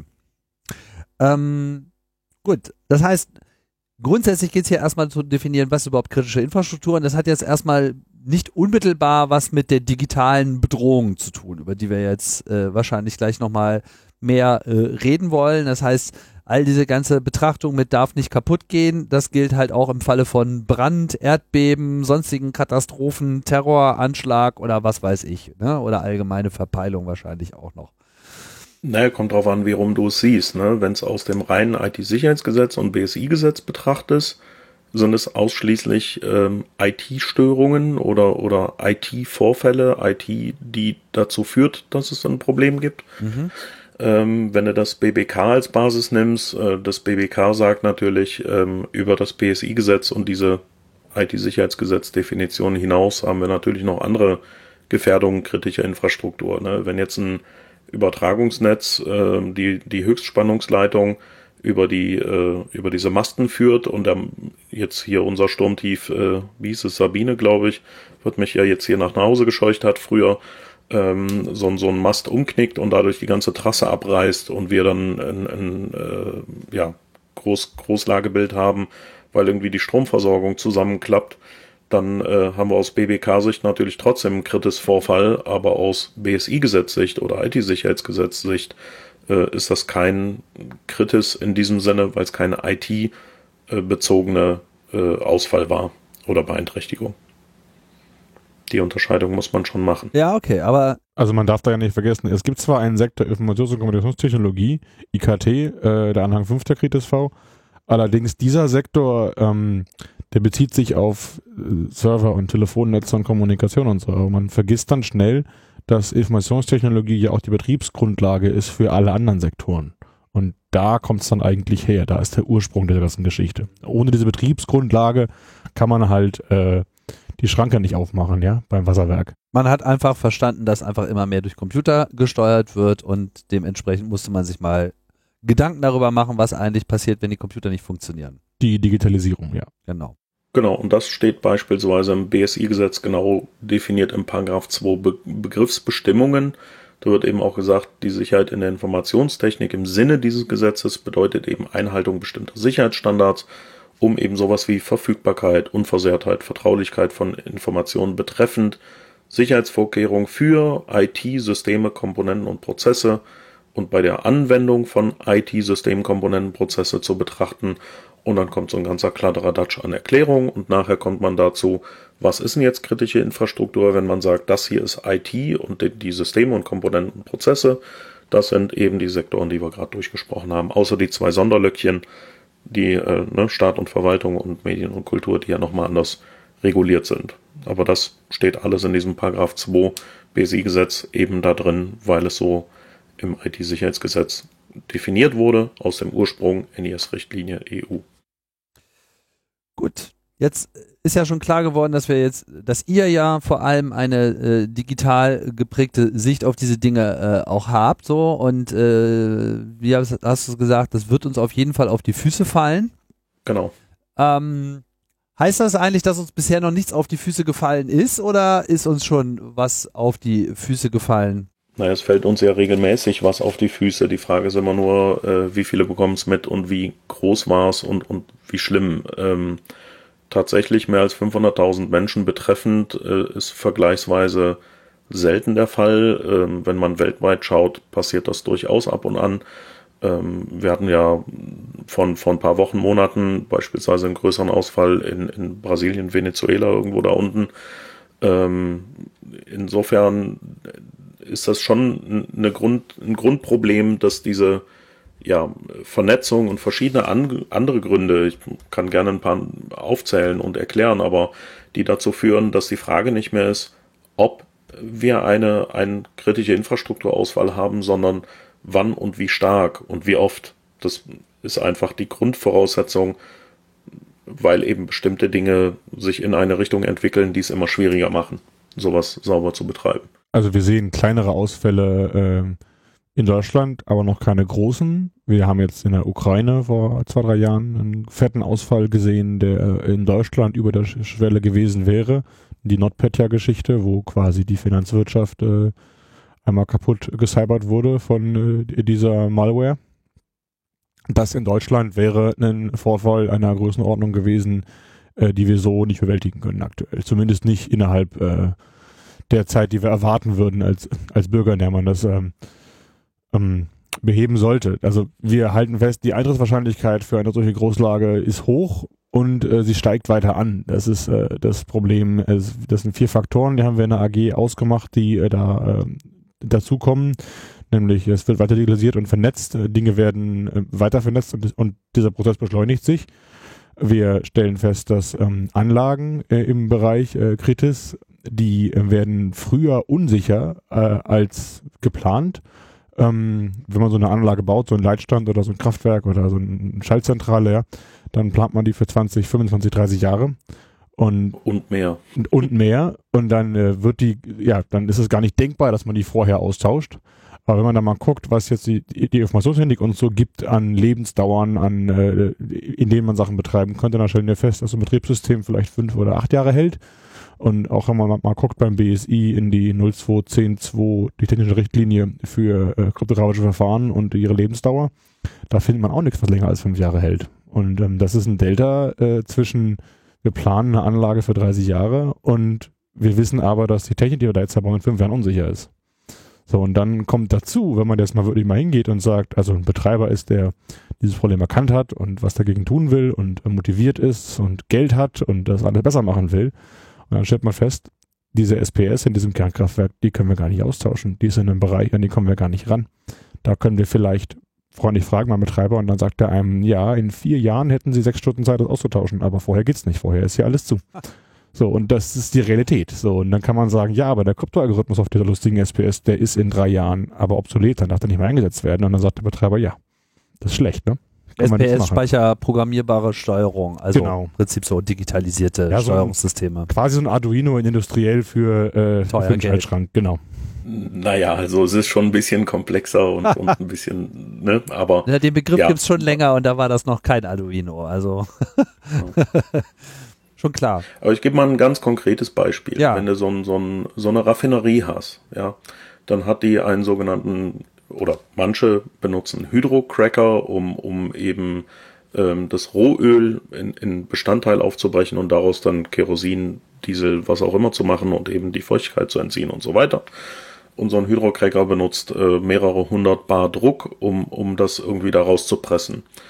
Jetzt ist mehrere hundert Bar Druck durchaus nicht lebenserhaltend, wenn man in der Nähe ist und das abkriegt als Druckwelle. Ähm, insofern kann so ein Hydrocracker durchaus Safety, also Arbeitssicherheitssichtweise sehr, sehr gefährlich sein. Und die Prozessautomatisierung und Steuerung wird eben durch diese äh, Prozessleitsysteme etc. verwaltet, die auch dann SPSen ansteuern und so weiter. Dann so im, auf, auf der Feldebene hat man die Sensorik und die ganzen Prüf- und Messwerte, die man bekommt. Dann hat man eben diese SPSen und die, die komplette Steueranlage, SCADA, whatever drauf und ähm, hat eben die System, dieses System im Betrieb. Jetzt kann so ein, so ein Betreiber sagen, lieber Hersteller, ich brauche ähm, größere Teile davon komplett in neu, weil wir das austauschen müssen. Die haben dreieinhalb bis vier Jahre Vorlauf, das Ding zu bestellen und zu äh, geliefert zu bekommen. Das muss einfach auf Bestellung individuell hergestellt werden. Immerhin können die meisten das tatsächlich. Ja, andere haben Komponenten im Einsatz, wo einfach der Betreiber gar nicht mehr existiert, weil er entweder insolvent gegangen ist oder schon 75 Mal weiterverkauft wurde und gar keiner mehr weiß, wer wo in welcher Masse das Produkt irgendwann eingestellt wurde. Wenn du jetzt also dreieinhalb, vier Jahre Vorlauf hast, um das zu produzieren, brauchst du ja entsprechend nochmal ein bisschen Zeit, um das Ganze überhaupt auszuschreiben oder die, den, das Projekt zu planen, die Migration zu planen und eben auch das Geld bereitzustellen als Stakeholder. Wenn das dann geliefert wird, äh, ja, dann bleibt dir nichts anderes übrig, als die Raffinerie oder diesen Hydrocracker zu deaktivieren, wirklich komplett abzuschalten, Versorgungsausfall zu 100 Prozent dann das, das dauert dann durchaus ein paar Wochen, bis man den ganzen Kram wieder sozusagen abgebaut, aufgebaut hat. Dann macht man die ganzen Safety-Tests und Sicherheitsabnahmen, bis äh, sozusagen die, die Betriebsanlaufphase wieder so weit ist, dass man sagt, jetzt gehen wir in die Produktionsphase, gibt es noch ein bisschen Feintuning und am Ende kann man wieder produzieren. In der Zeit, die man das Ganze abgeschaltet hat, ist eben der Versorgungsausfall 100 Prozent. Und das äh, mag man vielleicht bei so einem Hydrocracker noch ganz flauschig machen können, mit vier, fünf Jahre Vorlauf. Das macht man in, in einem, also in einem Stadtwerk für Wasser, Frischwassergewinnung, gerade mal eben nicht, weil entweder hast du das in Betrieb oder nicht. Und wenn nicht, dann sind die Rohrleitungen leer und die Leute kriegen kein Wasser mehr. So kann es nicht funktionieren. Also musst du gucken, dass du im, im Worst Case sogar Wasser mit LKWs ankarst. Ähm, das hatten wir zum Beispiel Anfang des Jahres in, im Großraum äh, der Eifel. Da war es jetzt wegen Dürre und nicht wegen, wegen äh, einem IT-Angriff, aber aufgrund der Dürre war ein Staudamm äh, relativ mau und äh, nicht mehr so, so wirklich mit Wasser bestückt. Und da hatte man eben das Problem, dass das Frischwasser geht uns langsam aus, das können wir nicht mehr aufbereiten und einspeisen. Die mussten dann von einem, von einem nächstgelegenen Staudamm sozusagen dann LKW-weise Konvois pro Tag rüberkarren, um dann äh, sozusagen den, den Druck und die Frischwasserversorgung in den Leitungen aufrechtzuerhalten. Danach hat man realisiert, wäre ja eine gute Idee, wenn die zwei äh, Stauseen äh, da vielleicht miteinander durch, ein, durch eine Pipeline verkettet und, und kombiniert werden, dann können wir im Worst Case von links nach rechts oder rechts nach links umpumpen.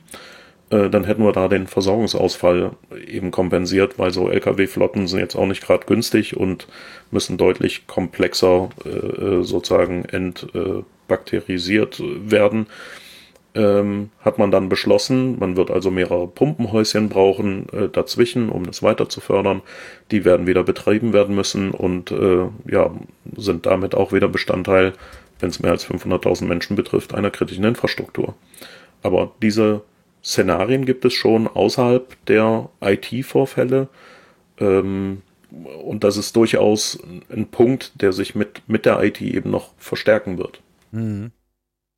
Ist denn das ich meine, ist ja so, wenn man sich so im CCC bewegt, in diesem Umfeld, ne?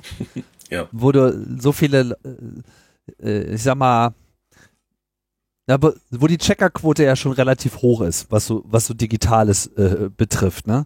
Und, und irgendwelche, man, man hört jetzt von irgendwelchen neuen Systemen, die an Start gebracht werden und äh, äh, es gibt dann immer wieder diese wunderbaren Momente des, dieses Augenrollens irgendwie, wo man sich dann so anschaut und dann so, oh ja, das wird bestimmt, das wird bestimmt problemlos an den Start gehen.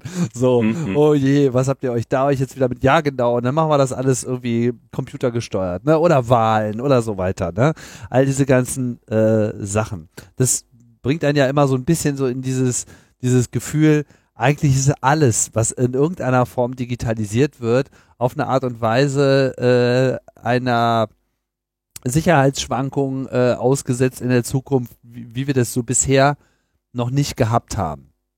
Ist das so ein bisschen auch Teil eurer äh, Motivation?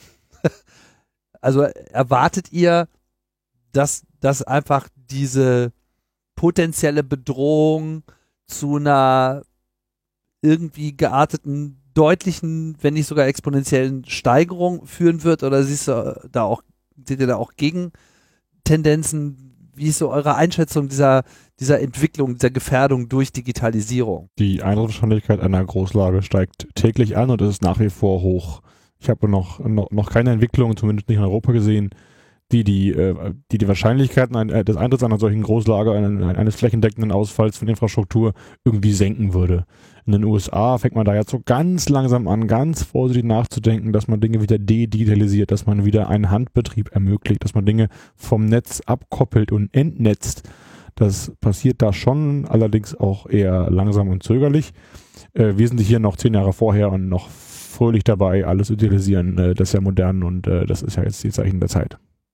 Ja, dieses modern, ne, das scheint so ein bisschen so das Problem zu sein, dass einfach das so, so eine Erwartungshaltung ist oder dass man einfach automatisch so macht. Also welche Denke ist denn da vorherrschend derzeit bei den, bei den Planern? Naja, die, also zum einen habe ich ja erstmal die Systeme, die uralt sind, ja, die trotzdem in Betrieb sind und nicht ohne weiteres ausgetauscht werden können. Die, die sind also existent und damit muss ich erstmal leben in einer solchen kritischen Infrastruktur.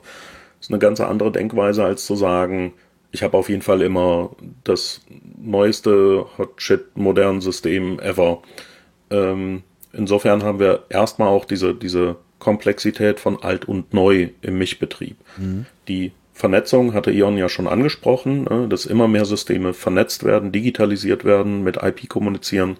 Das Problem ist auch, dass viele Komponenten nachträglich mit IP angebunden werden oder IT ausgestattet werden.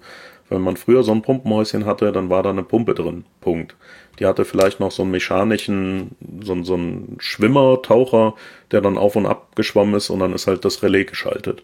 Heutzutage haben die Dinger nicht nur einen GSM-Uplink in jedem Pumpenhäuschen, weil man ja die Pumpe irgendwie fernwarten und monitoren will, sondern äh, die Dinger sprechen teilweise sogar Bluetooth oder WLAN. Und dann mit Default-Konfigurationen, die man auch nicht verändern kann, weil dann kann ja die Steueranlage im zentralen System gar nicht mehr damit reden, weil es nicht vorgesehen, das umzukonfigurieren. Also wir haben diese fest verdrahteten äh, Zugangsdaten oder Passwörter oder, oder äh, Pins und, und sonstiges auch da natürlich, weil mit der IT-Ifizierung der OT, also operationellen Technik, kommen natürlich auch all diese IT-Probleme in die Produktionssysteme und Komponenten rein. Wenn ich also bei IT schon zu blöd war, das Passwort zu ändern, weil es hart verdrahtet ist, hole ich es mir in die OT rein, weil da ist es genauso. So, dieselben Hersteller haben ja denselben Klimbim da noch verkauft. Ähm, diese Vernetzung ist also grundsätzlich auch ein Problem, dass die nicht von Anfang an als äh, ja, Security by Design rein entwickelt wurde, sondern nachträglich angeflanscht wird, macht es auch nicht einfacher. Ich habe irgendeinen nehmen wir wieder die SPS. Die SPS ist urig alt, hat einen seriellen Ausgang, kann ich lokal anklemmen, konfigurieren, fertig. Jetzt gibt's einen Moxa-Adapter, der seriell auf IP macht, äh, hab ein Busschienensystem, wo ich dann noch so ein IP-Device dran klemme, zupp, spricht das Ding Internet. Ähm, dann kommt die Zentralisierung, ja, immer mehr Standorte, externe Standorte übers Internet anbinden, zentral überwachen, monitoren zupp, habe ich eine Fernwartung am Hintern. Ja, äh, Citrix, äh, Shitrix hatten wir ja schon jetzt im Januar reichlich gelitten mit, äh, wer da alles Fernwartung hatte und dann auch hops genommen wurde oder Remote Access. Davor war es äh, VPN von, von Puls, was kaputt war. Danach gab's äh, Teamviewer, wo es ein Problem, also die haben alle irgendwie auch, naja, ist halt Software mit IP. Ist, ist kaputt, funktioniert nicht, äh, kaufen Leute trotzdem haben wir jetzt auch immer mehr diese Anbindung von Komponenten, die nie dafür gedacht waren, im Internet zu kommunizieren, die plötzlich tatsächlich eine IP-Anbindung haben und von außen erreichbar sind. Die Globalisierung führt noch dazu, dass das alles immer ja, noch mehr zentralisiert, noch mehr weltweit miteinander vernetzt und verdrahtet wird, macht es also auch nicht einfacher.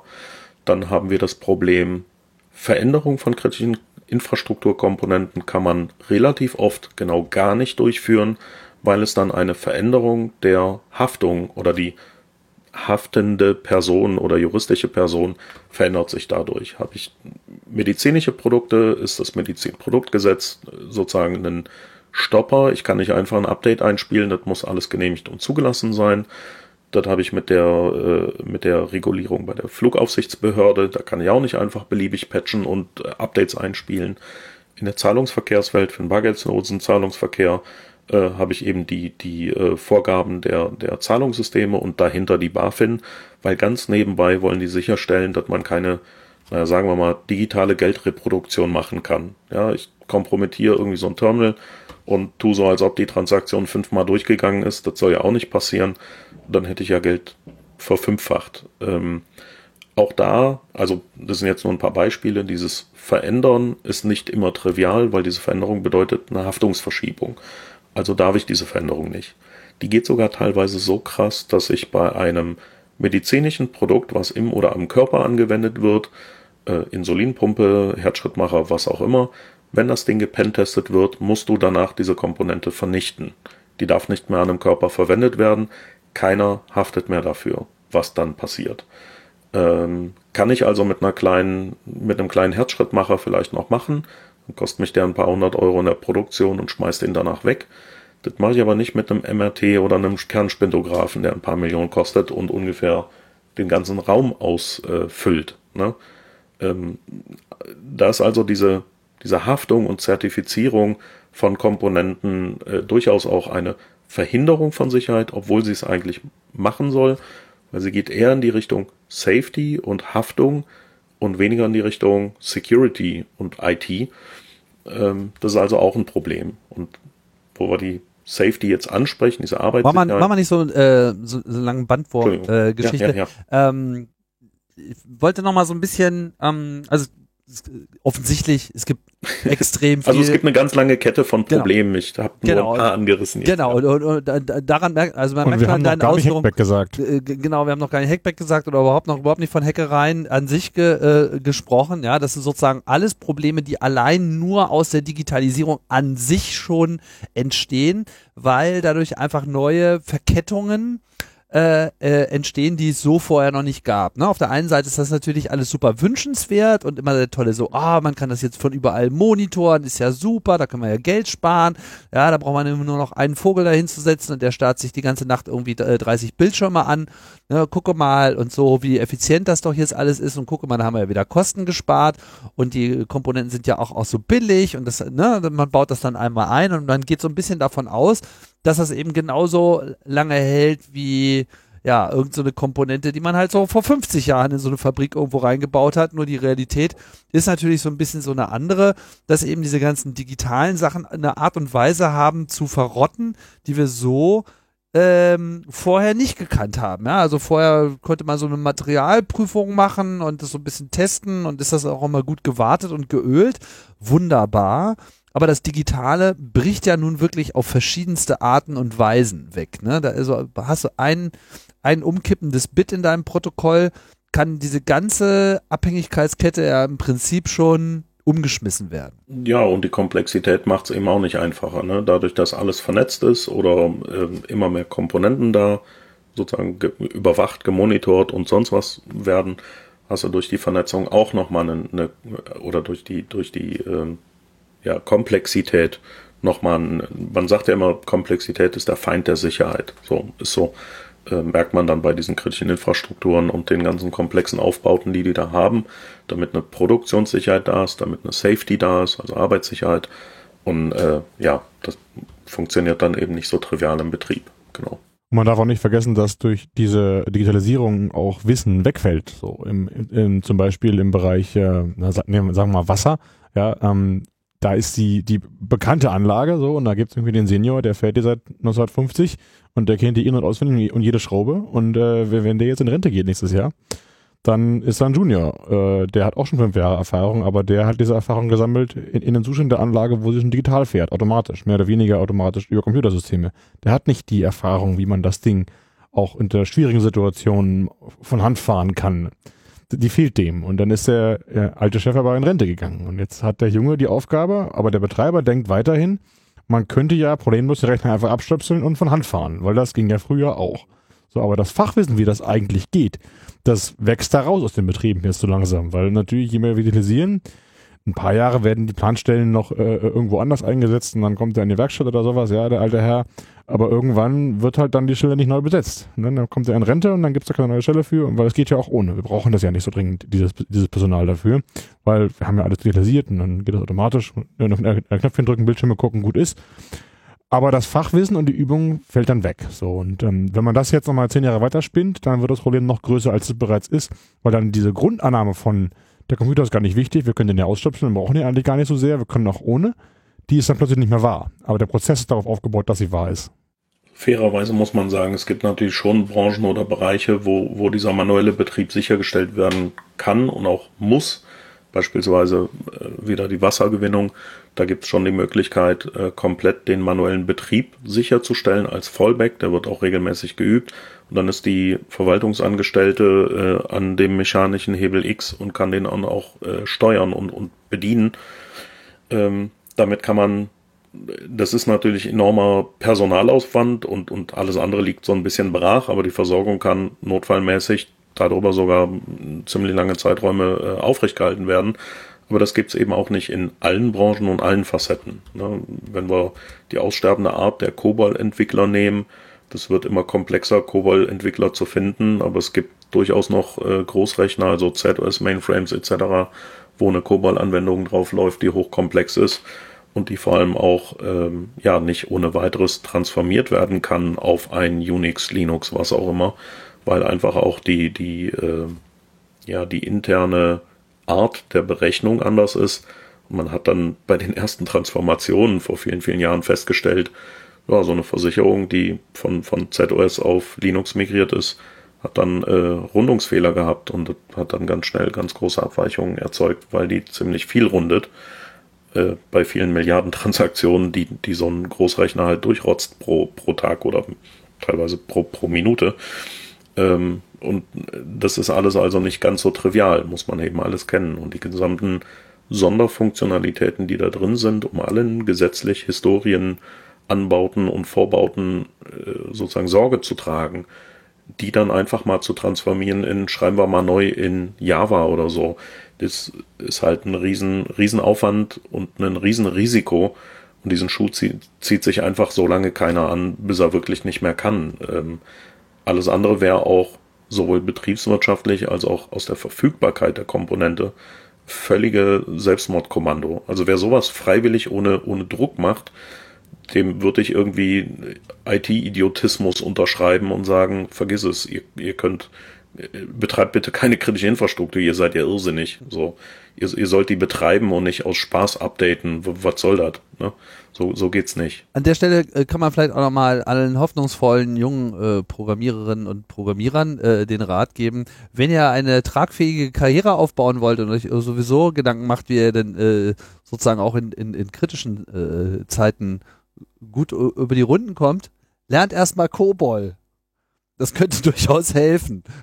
Irgendwas lernen, wo, wo alle Leute gerade aussterben. Aber lernt auch eine Hornhaut im Gehirn zu entwickeln für all den sinnlosen Kram, den man da durchleben muss. ja, ne? also es ist auf, auf, verschiedenen Ebenen sehr, äh, sehr sinnvoll. Also man versteht erstmal sehr viel, was äh, die Elders alles falsch gemacht haben.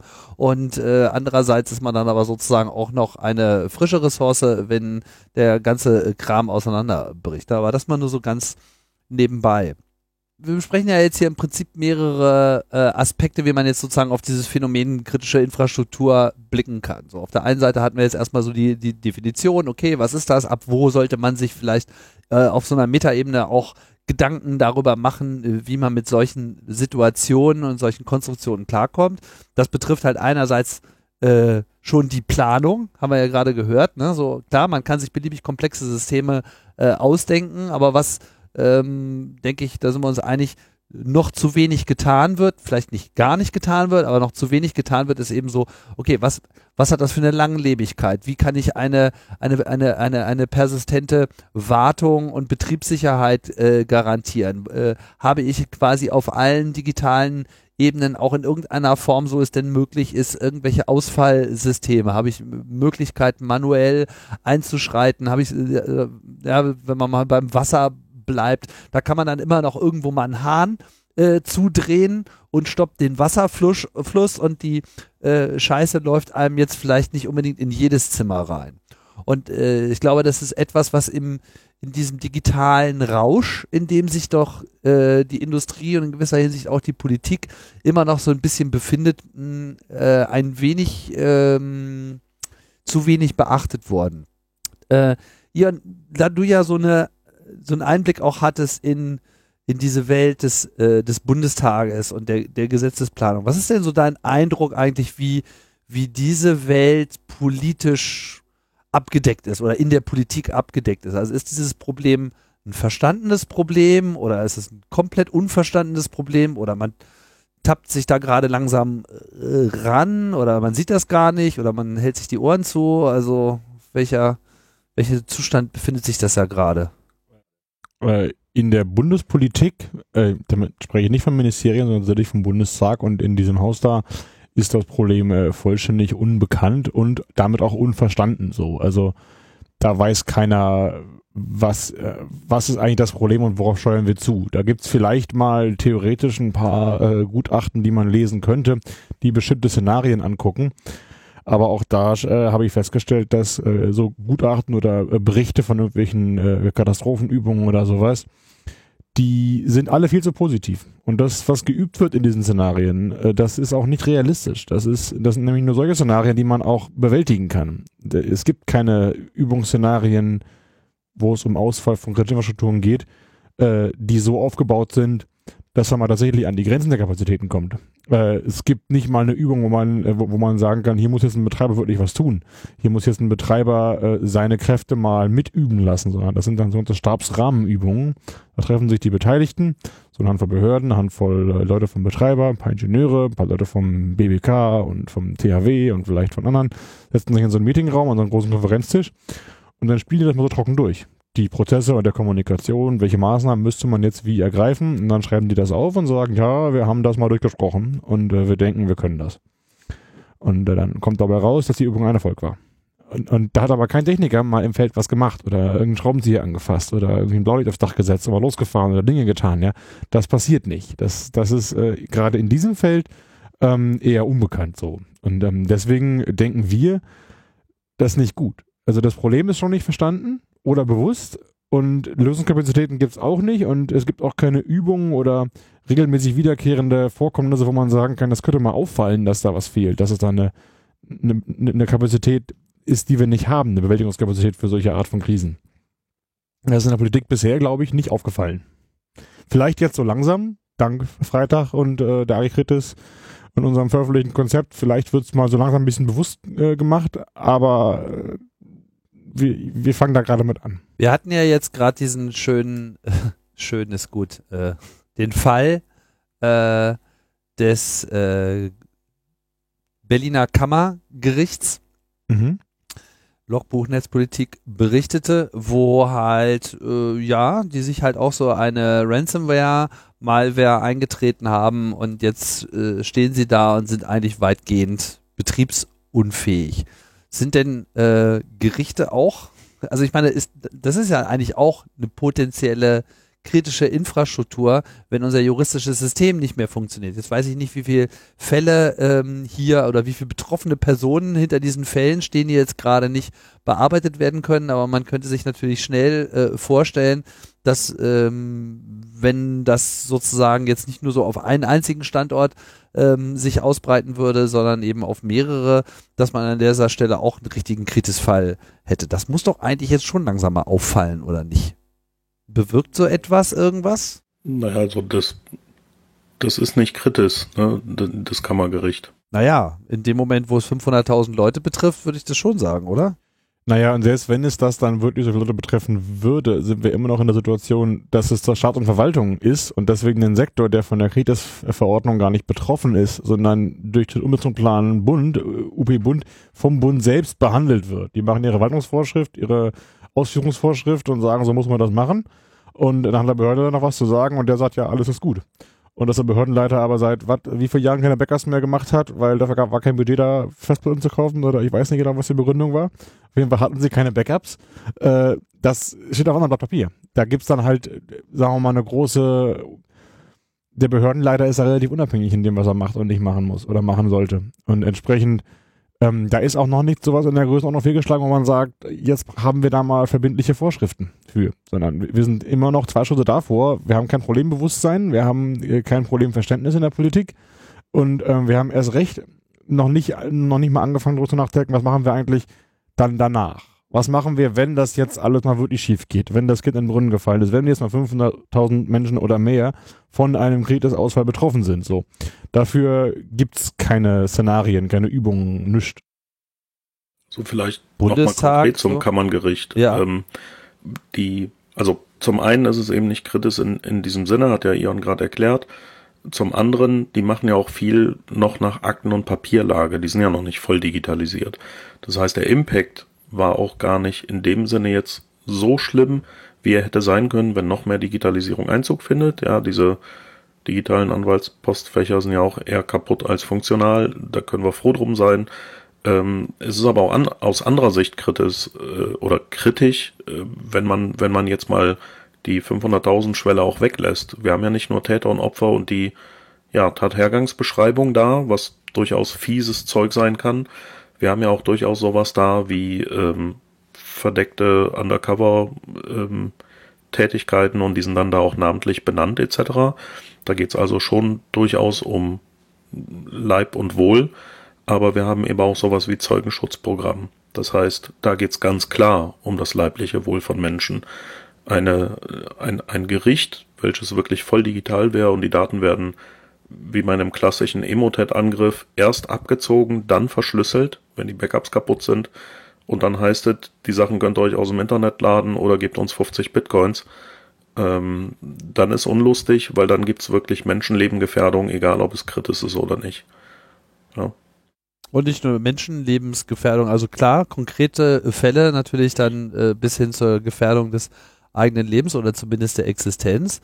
Ähm, aber das gefährdet ja sozusagen auch den, den Betrieb des Staates an sich. Darauf wollte ich eigentlich gerade hinaus mit dem Beispiel. Genau. Nicht, nicht, weil das Genau. jetzt sozusagen unter die irgendeine Definition fällt oder nicht, sondern dass sozusagen äh, es ja jetzt in zunehmendem Maße auch an den Apparat äh, herangeht und man sich ja dann daraus äh, eigentlich erhoffen würde, dass dadurch äh, ein Umschwung im, im, im Denken in der Politik äh, ausgelöst werden wird.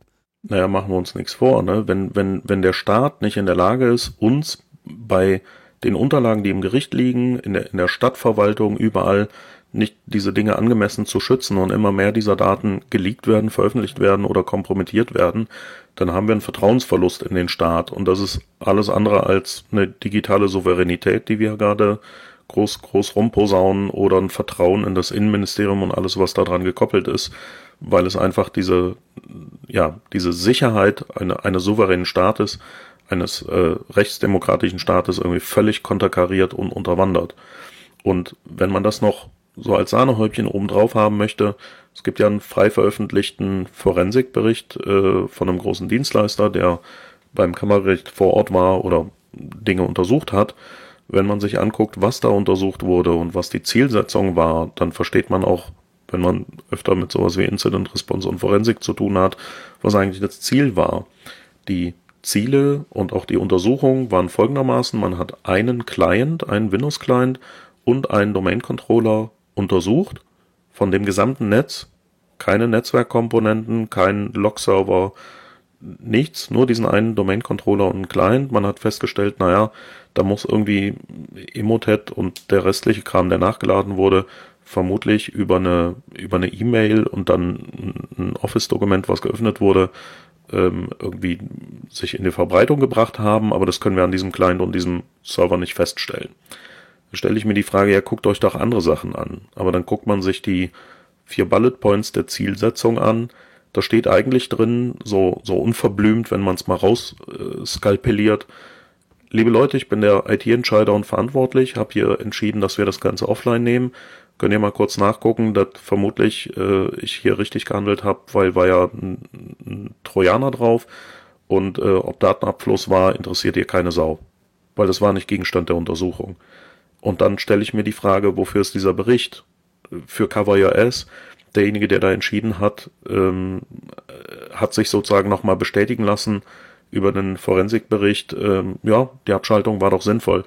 Ich, ich wette alles darauf, dass er jetzt irgendwie der Meinung ist, er, derjenige hätte richtig gehandelt und es war sinnvoll und die brauchen auch nichts investieren in IT-Sicherheit. Das war ja voll fies, dass Externe das angegriffen haben.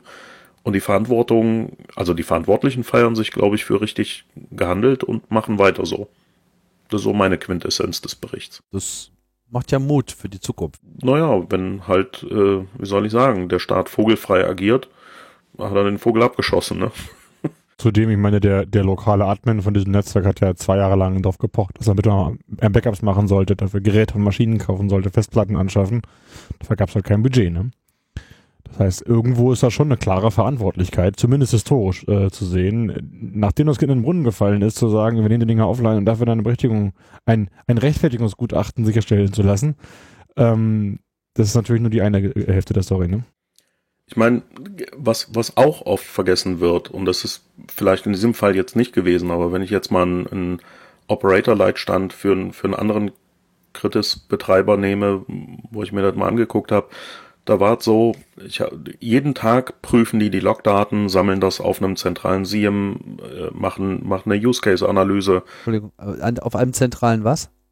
SIEM, was ist das? Security Incident Event Management äh, System, also ein zentraler Log-Server, wo die ganzen Security Events reinlaufen und man sozusagen eine, eine Anomalieerkennung und Verhaltensanalyse anhand von sogenannten Use Cases macht.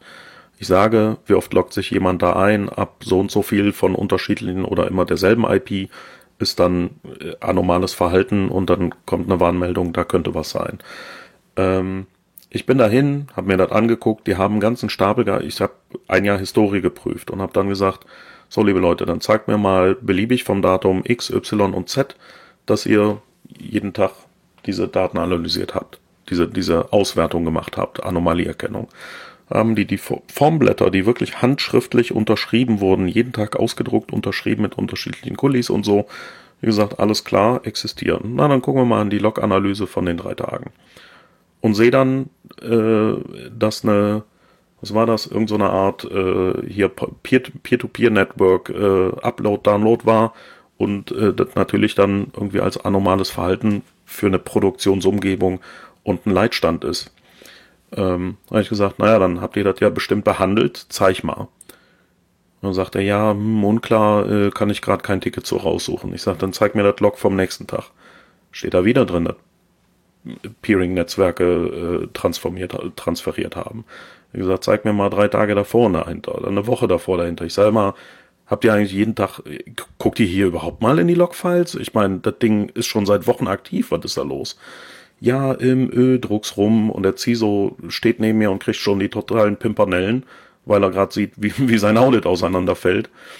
Und dann habe ich gesagt, Jungs, jetzt mal Butter bei die Fische. Was ist das? Was ist das für eine IP? Was ist das für ein System? Ich will jetzt wissen, was hier los ist.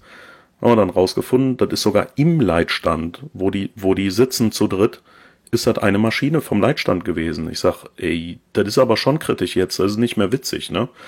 Und dann haben wir uns die Kiste angeguckt und dann sehe ich da drauf jede Menge MP3s und, und Videos. Ich sag, was ist das?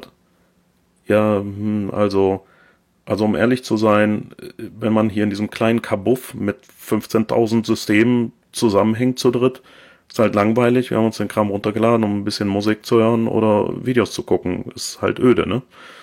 Da hab ich mhm. gesagt, ja, äh, guck, guck den CISO an und sag, äh, sag mal, du darfst deinem, also ihr dürft eure Sicherheitsmenschen auch wie Menschen behandeln, so, ne?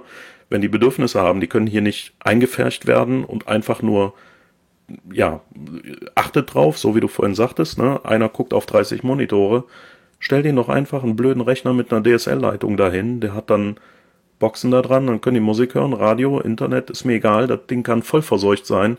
Der hat einfach keine physische Anbindung, ist separat. Thema durch, gar kein Sicherheitsproblem. Ist das nicht ein Mehrwert?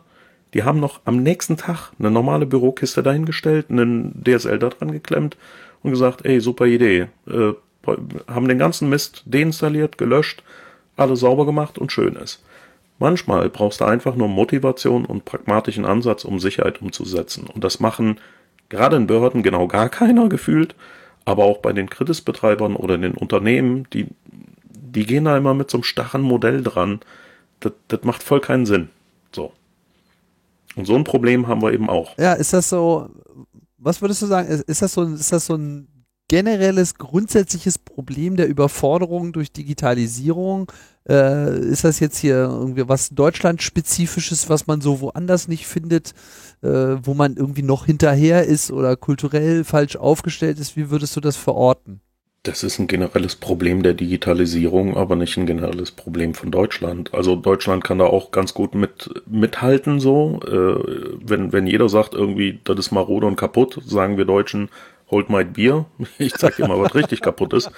Aber ähm, das ist in allen anderen Ländern äh, genauso katastrophal, äh, weil die Bildungspolitik in, in vielen, vielen Ländern eben nicht so aufgestellt ist, dass man den Leuten auch wirklich von, von Grund auf IT beibringt. Wer hat das denn hier in der Grundschule? Wer hat es in der, in der weiterführenden Schule? Teilweise kriegst du im Informatikunterricht nicht mal ein paar Brocken Ethik mit, mal eine Runde drüber nachzudenken, was Verantwortung bedeutet. Äh, oder was heißt teilweise eigentlich fast überall. Es ist sogar so, dass früher die Mathematiker waren Philosophen. Ja, Philosophen haben Mathe gemacht. Und jetzt ist Philosophie, äh, ist so Geisteswissenschaften, Mathematik ist äh, Naturwissenschaften, Informatik auch. Und das sind zwei Disziplinen, die haben genau nichts miteinander. Das geht auf gar keinen Fall. Ja, ich habe auch die, äh, die naturwissenschaftlichen Witze über, über die äh, Geisteswissenschaftler gehabt. Fakt ist aber, wir brauchen viel mehr Interdisziplinäres beispielsweise da, um auch diese Vernetzung wieder hinzubekommen und das, was zusammengehört, zusammenzupacken. Heutzutage wird IT-Sicherheitsbeauftragter derjenige, der gerade eben noch am, am meisten zu Hause mit einem Rechner so privat ein bisschen Windows benutzt hat, weil alle anderen kennen es noch nicht mal. Und dann ist der Sicherheitsbeauftragter von der Etage, der Abteilung, was auch immer, weil einfach nicht genug Leute da sind, die es ausgebildet bekommen haben. Woher soll das denn auch kommen? So, hat keiner Lust zu, das beizubringen. Mhm. Ja, nee, das, das ist, ist auch ein Grundsatzproblem etwas, was, äh, ja, guter Punkt. Also an der Stelle sind vor allem auch Universitäten, glaube ich, aufgerufen oder auch Fachhochschulen. Äh, nee, eben explizit nicht nur Unis und Fachhochschulen. Das müssen wir schon in der weiterführen. Also Realschule, Gymnasium, sonst so. Die, die haben im Höchstfall mal hier und da so ein Fach IT oder mal so, so, ein, so ein Jährchen oder so ein Wahlpflichtfach oder sowas. Du, du kriegst den, du kriegst den Jugendlichen heutzutage gar nicht strukturiert überall so ein gewisses Grundniveau beigebracht. Die kennen Mathe, die kennen Deutsch, die kennen Englisch, die kennen aber nicht IT in, in derselben Ausprägung. Das kann heutzutage aber eigentlich nicht mehr sein. Die, die kennen ein Handy, die, die sind Digital Natives, aber nicht in dem Sinne, wie wir daran geführt wurden und haben Rechner auseinandergebaut, haben noch verstanden, was ist die CPU, was ist, was ist der Prozessor, was ist genau äh, der, der RAM-Speicher, was, was ist Read-Only und, und äh, mehrfach beschreibbar. Das kennen die doch alles nicht mehr. Die benutzen so ein Handy zwei Jahre, schmeißen es dann weg und nehmen ein neues. Da ist eine App drauf. Die App spreadet die Daten in alle Welt und die blicken eh nicht mehr durch. Die, die Hintergrundprozesse und das Verständnis dafür sind nicht da. Und man kann ja auch diese ganze Virtualisierung und, und Cyber- oder Informationswelt nicht greifen und, und auch nicht begreifen, weil man sie ja nicht packen kann. Das ist alles virtuell. So, so ein Schreinermeister, der baut sich einen Tisch und einen Stuhl und dann sitzt er da drauf und sagt schick. Und wir schreiben irgendwelche Sicherheitskonzepte, Risikoanalysen, Auditberichte. Das meiste kommt in irgendeinen Giftschrank nach dem Motto, wenn's Peng macht, holen wir's raus und das ist total geheim, weil da stehen unsere Infrastrukturfunktionalitäten drin und auch die Risiken und Mängel das kann nicht irgendwie zum Ziel führen, dass mehr Sicherheit existiert. Ja. ja. Äh, danke, gibt mir die Gelegenheit, äh, mal noch einen Podcast von mir äh, zu pluggen, den ich äh, vor äh, gar nicht so langer Zeit äh, aufgenommen habe, und zwar in der Reihe Forschergeist Nummer 72. Ähm, habe ich nämlich mit Peter Purgathofer gesprochen, der halt, an der Stelle ist es halt Uni, ne, also Informatiker, äh, in der Universität Wien und die haben halt äh, explizit so ähm, verpflichtend einen Kurs äh, Bestandteil äh, aller naturwissenschaftlichen oder äh, aller informatischen ähm, äh, Studiengänge gemacht, der heißt Verantwortung in der Info Informatik und da geht's halt ganz konkret um diese Sachen, die du jetzt schon angesprochen hast, noch ein bisschen weitreichender, sozusagen wirklich mit einem weiten geschichtlichen äh, Rückblick etc. Sehr interessante Folge. Äh, mehr will ich da an der Stelle jetzt auch gar nicht dazu sagen. Denn wir. Dazu kann ich ganz kurz ein Add-on machen. Ja. Echt wenig Podcasts, aber die Folge habe ich gehört und ich fand die super. Okay, alles klar. ja. Mehr sage ich aber auch. Ja, Sollen okay. Mehr musst du auch gar nicht sagen. nee, ich glaube auch, das war ähm, ein echtes Highlight und äh, jeder, der in irgendeiner Form in der Informatik ist, sollte sich ähm, mal mit den Inhalten, die dort vermittelt werden, mal äh, beschäftigen und äh, das am besten Fall dann auch noch an die eigene Uni tragen. So, jetzt äh, haben wir viel äh, über Meta-Fragen äh, gesprochen. Das finde ich auch äh, super, weil ich denke, damit hat es auch eine ganze Menge zu tun. Aber jetzt ähm, müssen wir natürlich auch noch mal kurz ansprechen, was ihr konkret jetzt hier einbringen wollt. Und ähm, wir haben jetzt viel über kritische Infrastruktur, was ist das, was kann da alles schiefgehen oder oh, kann eine ganze Menge äh, schiefgehen, äh, nebst der Erwartung, so wie das derzeit gehandhabt wird, wird es auch definitiv schiefgehen, ähm, gesprochen. Und das ist ja so ein bisschen bei euch in der AG Kritis auch so die Grundüberzeugung, wenn ich das mal so äh, festhalten darf. Das heißt, eigentlich sitzt ihr da sozusagen mit der Stoppuhr und wartet nur darauf, dass es knallt. Aber äh, da geht's äh, nicht darum, dass ihr euch dann äh, mit der, äh, naja, haben wir ja gleich, äh, haben wir ja schon immer gesagt, äh, mit dem Tee irgendwie auf den Berg setzen und dann schaut ihr euch sozusagen den, den äh, Untergang und die äh, Flammen im Abendrot an, sondern äh, ihr habt ja sozusagen ein gewisses Interesse auch angemeldet, da äh, im schlimmsten Fall auch noch zu helfen. Und das war ja auch ein, äh, gleich zu Beginn der Defensive Con, ein äh, Thema, dass ihr jetzt mit einer eigenen Hilfstruppe äh, eingreifen wollt. Ja, ich muss da einmal ähm, an der Stelle ein bisschen äh, korrigieren. Also wir haben uns überlegt, wir brauchen sowas. Und zwar nicht wir als Architekten, sondern wir als Staat, wir als Bundesrepublik Deutschland brauchen äh, eine Kapazität, eine Bewältigungskapazität für solche Großschadenslagen aus Cybervorfällen. Weil die Großschadenslage wird kommen, diese Überzeugung äh, haben wir in der AG Kritis alle. Und dann haben wir, haben wir geguckt, was gibt's denn da so an Bewältigungskapazitäten für solche Art von Großlagen? Wir haben ja Bewältigungskapazitäten für alle möglichen von äh, Großlagen, ob nun Massenanfall an Verletzten, also die AK mit seinen 600 oder was, 800, äh, sechsstellige Zahl auf jeden Fall, äh, Riesenmenge an Freiwilligen. Wir haben das THW, das kann auf besondere Großschadenslagen reagieren, ob nur Dammbau, Eisenbahn, Notbrücken, Trinkwasser, Generierung, Ausleuchten von Fußballstadien, äh, auf äh, äh, ähm, ad hoc eben mal so. Diese Kapazitäten haben wir und das ist ziemlich großartig in Deutschland. Also wir sind auf ziemlich viele Katastrophen eigentlich ziemlich gut vorbereitet und wir haben für das meiste äh, sehr umfassend ausgebildete und vorbereitete und vor allen Dingen ausgerüstete äh, Teams und äh, Gruppen, ob nun staatlich, halbstaatlich, ehrenamtlich, zivil. Das hängt dann ein bisschen von der Lage und vom Szenario ab. Im Bereich der Digitalisierung, also im Bereich von Kreditinfrastrukturen, was machen wir, wenn das wirklich mal wegbrecht, äh, wegbricht, haben wir nix. So, das haben wir festgestellt. Wir haben wir wollten es nicht glauben. Wir haben wirklich sechs, acht Monate der Recherche da reingesteckt, haben kleine Anfragen, habe ich über meinen Chef gestellt. Wir haben äh, Experten gefragt und besprochen und haben festgestellt, dass das, was es da gibt, äh, ist nicht mal ein Tropfen auf den heißen Stein. So, das ist äh, nicht mal ein Tropfen auf diesen heißen Stein und wir bräuchten aber eigentlich deutlich mehr. Und da haben wir uns überlegt, da müssen wir was machen.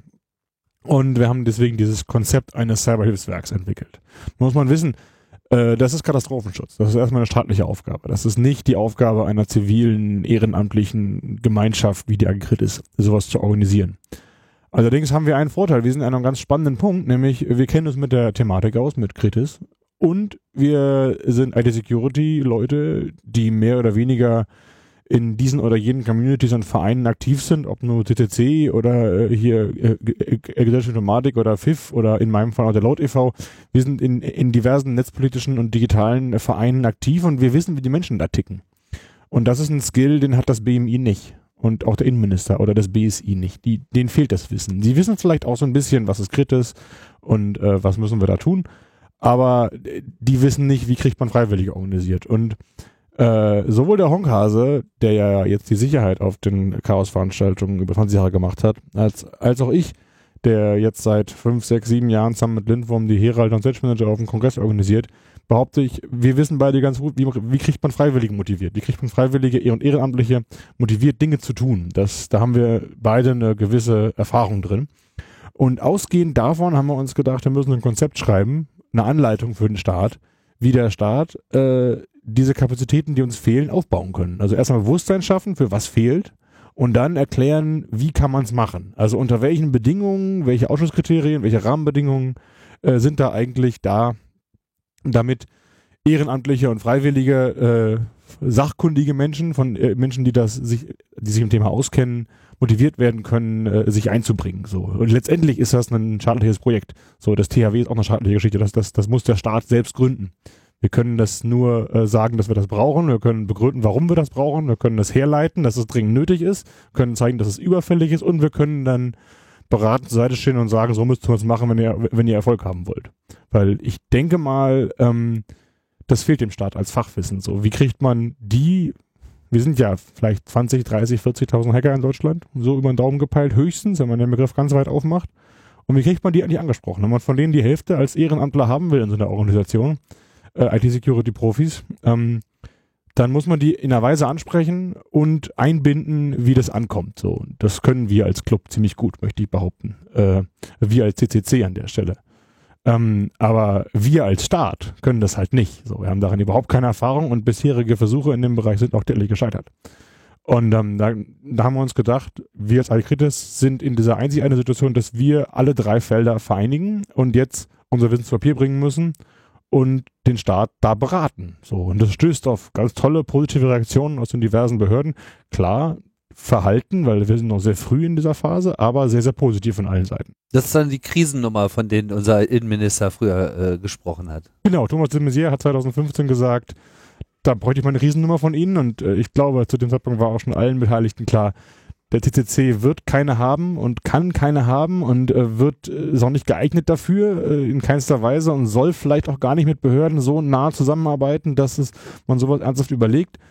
Aber dass wir sowas brauchen, war, glaube ich, damals sowohl dem Innenministerium wie auch dem CCC, wie auch den Mitgliedern bewusst so, in dem der Satz gefallen war.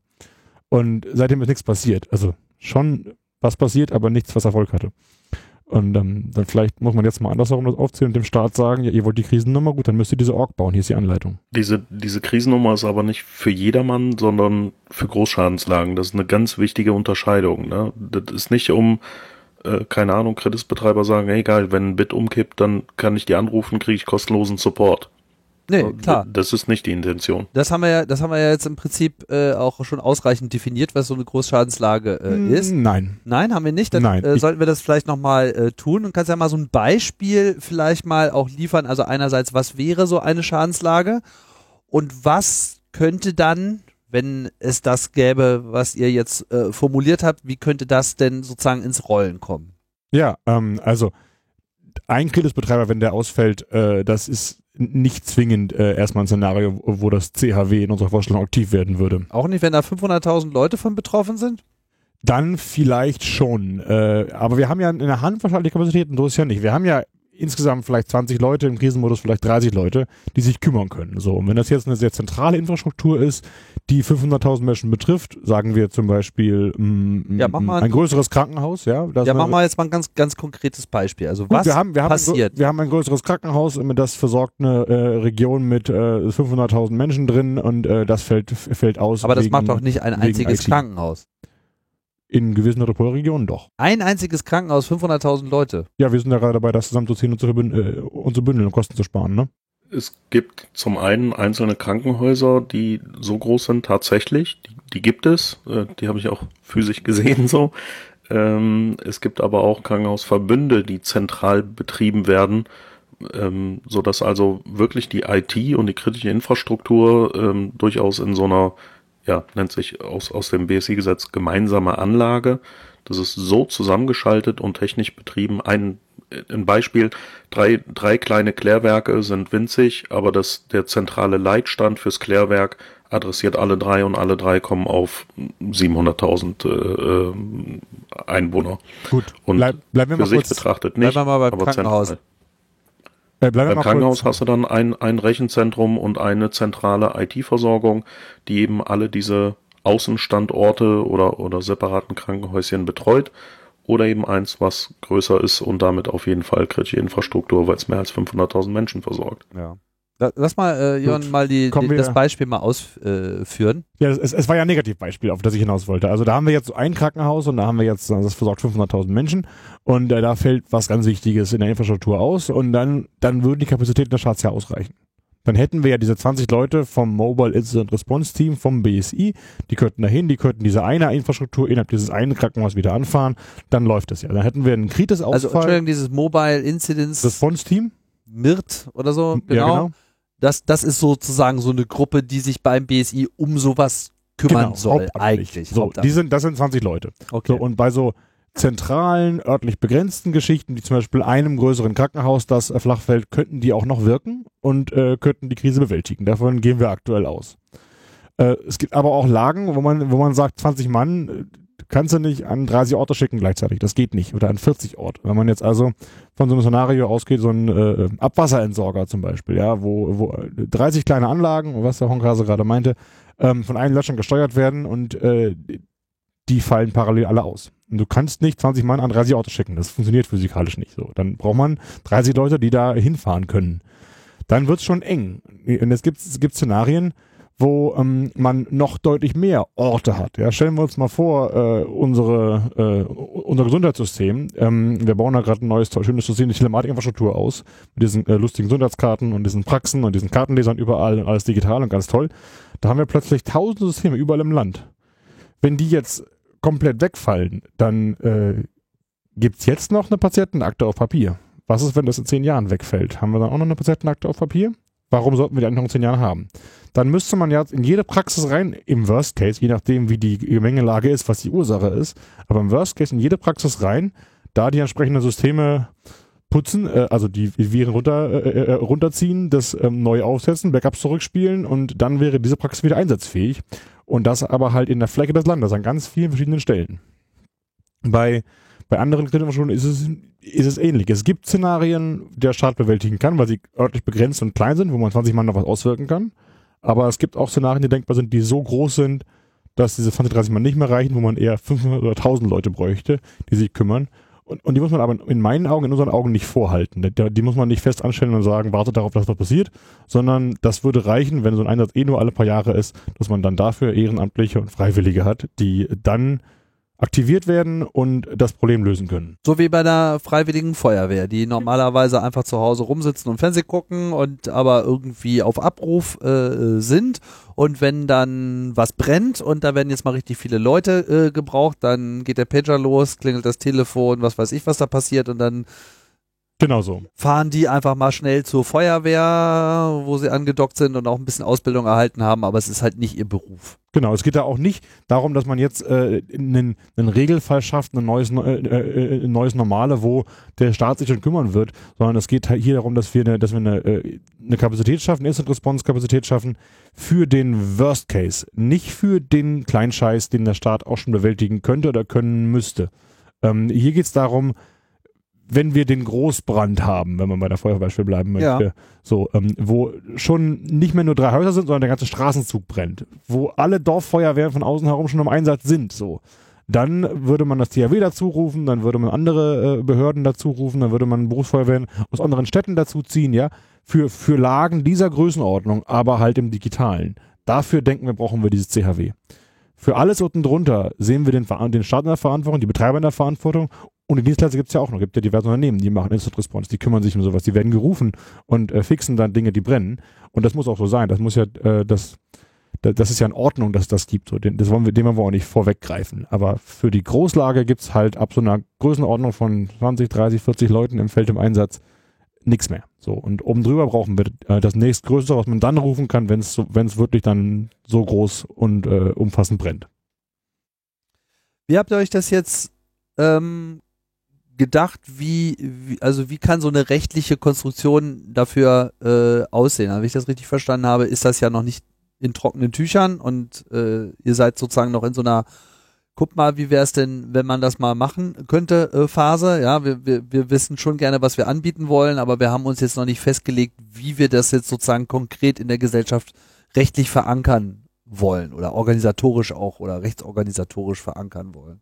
Genau, wir haben da, äh, wir sind, also wir haben uns noch nicht entschieden, wie wir das machen wollen. Ja. Wir haben in dem äh, 32-seitigen Konzeptpapier, das wir am Freitag auf der DefensiveCon vorgestellt haben, erstmalig, äh, haben wir drei oder vier verschiedene Varianten äh, diskutiert. Also es ist überhaupt nicht abschließend, sondern es gibt einfach Pro- und Kontra-Argumente für diese und jene äh, Variante. Jetzt im Nachgang nach der Defensive Con kriegen wir auch sehr viele Zuschriften von Leuten, die sich im Detail damit befasst haben und sagen, ja, diese Variante wäre besser und diese Variante wäre schlechter.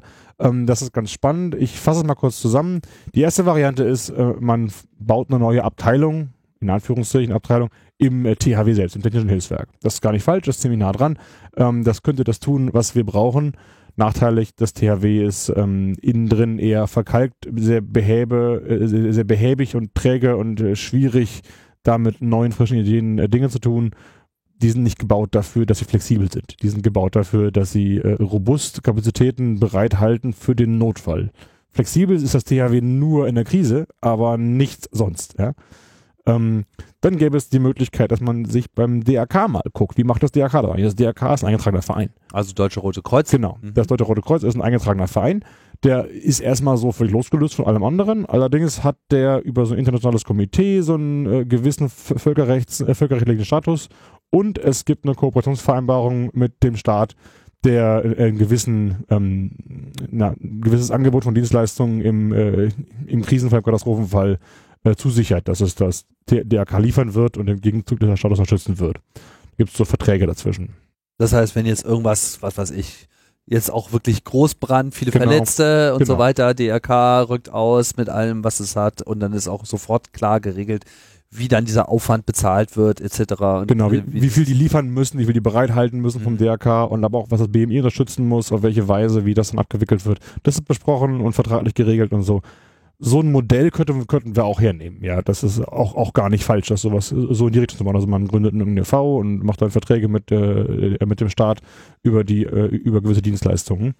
Und äh, die, die dritte Variante ist, ähm, dass man sowas wie das THW gründet. Man nimmt das THW nicht als THW, so wie es ist, sondern als Blaupause. Man guckt sich an, welche Gesetze gibt es da, welche Vorschriften, welche Abteilungen, welche Prozesse innerhalb der Behörden und Ministerien und sagt, okay, wir copy-pasten das mal zu einem CHW, ändern das T zu einem C überall in den ganzen Gesetzen und Vorschriften und sagen, so, da steht das da. Da wird man noch ein bisschen was ändern müssen und in den Feinheiten, aber im Allgemeinen die Zeit drängt. Wir sind jetzt nicht an dem Punkt, wo wir sagen können, wir können jetzt 20 Jahre evaluieren, wie wir das machen, sondern wir sind an dem Punkt, wo wir sagen, besser gestern als heute. Und dann zu sagen, wir nehmen ein, ein, ein bewiesenes, funktionierendes Modell und nehmen das als Vorlage, als Template und kopieren das und bauen dann sowas in der Art nach, aber in frisch und dynamisch und äh, nicht ganz so verkalkt. Äh, das ist die, die, dritte Variante, die wir evaluieren. So, wir sind noch nicht an der Entscheidung angekommen und letztendlich ist es auch nicht unsere Entscheidung. Wir können nur sagen, äh, wir können den Starter nur beraten. Wir können unserer, nur unser Fachwissen äh, anbieten und sagen, das wäre besser als das aus folgenden Argumentationen heraus, aber die, die Entscheidung ist letztendlich ähm, beim Staat. Würde ich jetzt mal ganz frech behaupten, also solche äh, umfangreichen Maßnahmen und wie man es besser machen kann, das passiert immer erst, wenn die Kacke so richtig am Dampfen war. So. mhm. Ja, also man muss schon einmal so richtig schön durch den dunklen Tunnel äh, durchgefahren sein, bevor man irgendwie drüber nachdenkt, wäre vielleicht mal ganz gut, ein paar La Taschenlampen mitzunehmen. Also the shit did hit the fan, genau. Äh, bei den genau. Großschadenslagen, von denen wir hier sprechen, die wir uns hier vorstellen, da geht es immer auch um Tote. Und ich möchte gern Tote vermeiden. Ich möchte gerne, dass wir sowas haben, bevor es Tote gibt. Ja, das ehrt euch natürlich. Ne? Ich habe ja nur so meine Zweifel äh, geäußert, dass sozusagen dieses Einigungspotenzial da ist. Aber vielleicht sehe ich das Nein, ja auch falsch. Ja gerade, Tim. Guck mal, äh, ja, da, dadurch, dass wir hier äh, diesen, diesen Podcast äh, äh reinsprechen, werden Tote verhindert. Äh, sorgen wir dafür, dass vielleicht auch der eine oder andere Behördenmitarbeiter das hört, Angst kriegt und sagt, wir müssen das machen. Das ja, ist ganz wichtig. Das hoffe ich natürlich äh, auch. Allein mir fehlt der Glaube. Aber wir können es ja zumindest probiert haben. Allein schon, um dann später auf dem Hügel zu sitzen, uns das Feuer anzugucken, zu sagen, also wir haben es ja gleich gesagt. ja, Cyberhilfswerk. Also ich meine, der Name ist natürlich so ein bisschen äh, Cyber. Äh, ich glaube, wir haben ja bei Logbuch Politik auch schon alle Witze über Cyber jetzt äh, äh, gerissen. Ich, bei mir sickert es jetzt auch langsam ein. Das ist halt einfach der etablierte äh, Begriff, in dem, wo einfach in der in der äh, in der Branche und vor allem natürlich in der Politik, äh, auch international, einfach alles abgedeckt ist, was in irgendeiner Form mit digital und äh, im weiteren Sinne natürlich dann auch mit mit Sicherheit äh, zu tun hat. Und Cyberhilfswerk lehnt sich nicht, nicht ohne Grund an diese THW-Idee an. Wenn es auch, sagen wir mal, nur zwei von drei Optionen sind, die hier irgendwie äh, potenziell passen könnten, ne, wenn ich es richtig verstanden habe. Ja. Wie geht's ähm, denn jetzt weiter? Also äh, die Idee steht jetzt im äh, Raum. Die AG Kritis ist ja in dem Sinne noch gar kein Verein oder so. Ihr seid ja einfach nur so eine lose, eben eine AG. Also ihr seid eine Arbeitsgruppe, ne? Genau. Wenn man nicht mehr weiter weiß, dann gründet man einen Arbeitskreis. Ähm, trotzdem könnte ich mir vorstellen, dass ihr ja durchaus noch Interesse äh, daran habt, euer Netzwerk noch ein bisschen weiter auszubauen. Oder? Habt ihr genug?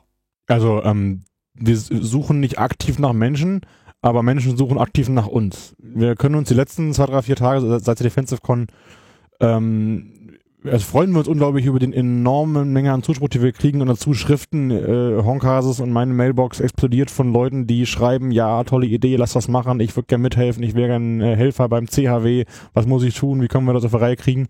Äh, wir kriegen auch Einzelzuschriften von Leuten aus Behörden, aus dem THW, äh, vom DRK, die sagen, ja, gute Idee, wie können wir da unterstützen, dass wir das eine, eine, Möglich äh, eine Realität werden lassen. Wir sind ja schon im Gespräch mit äh, den beiden, äh, beiden Behörden BSI und BBK, also dem Bundesamt für Sicherheit der Informationstechnik und dem Bundesamt für Bevölkerungsschutz und Katastrophenhilfe. Mit denen reden wir ja jetzt schon und ähm, wir wünschen uns äh, etwas mehr Kontakt Richtung BMI, Bundesministerium des Inneren. Und äh, wir denken, dass wir jetzt äh, das in den nächsten Monaten vertiefen werden. Also mit, mit all diesen Behörden nochmal oder mehrfach zusammensetzen, unsere Konzeptionen diskutieren, äh, konstruktiv weiterentwickeln und äh, dann hoffentlich dem einen oder anderen Staatssekretär mal einen Tritt geben und sagen, so, jetzt bist du dran. Jetzt haben wir alles getan, was wir tun können, jetzt musst du gründen. So, und, dann könnte das passieren.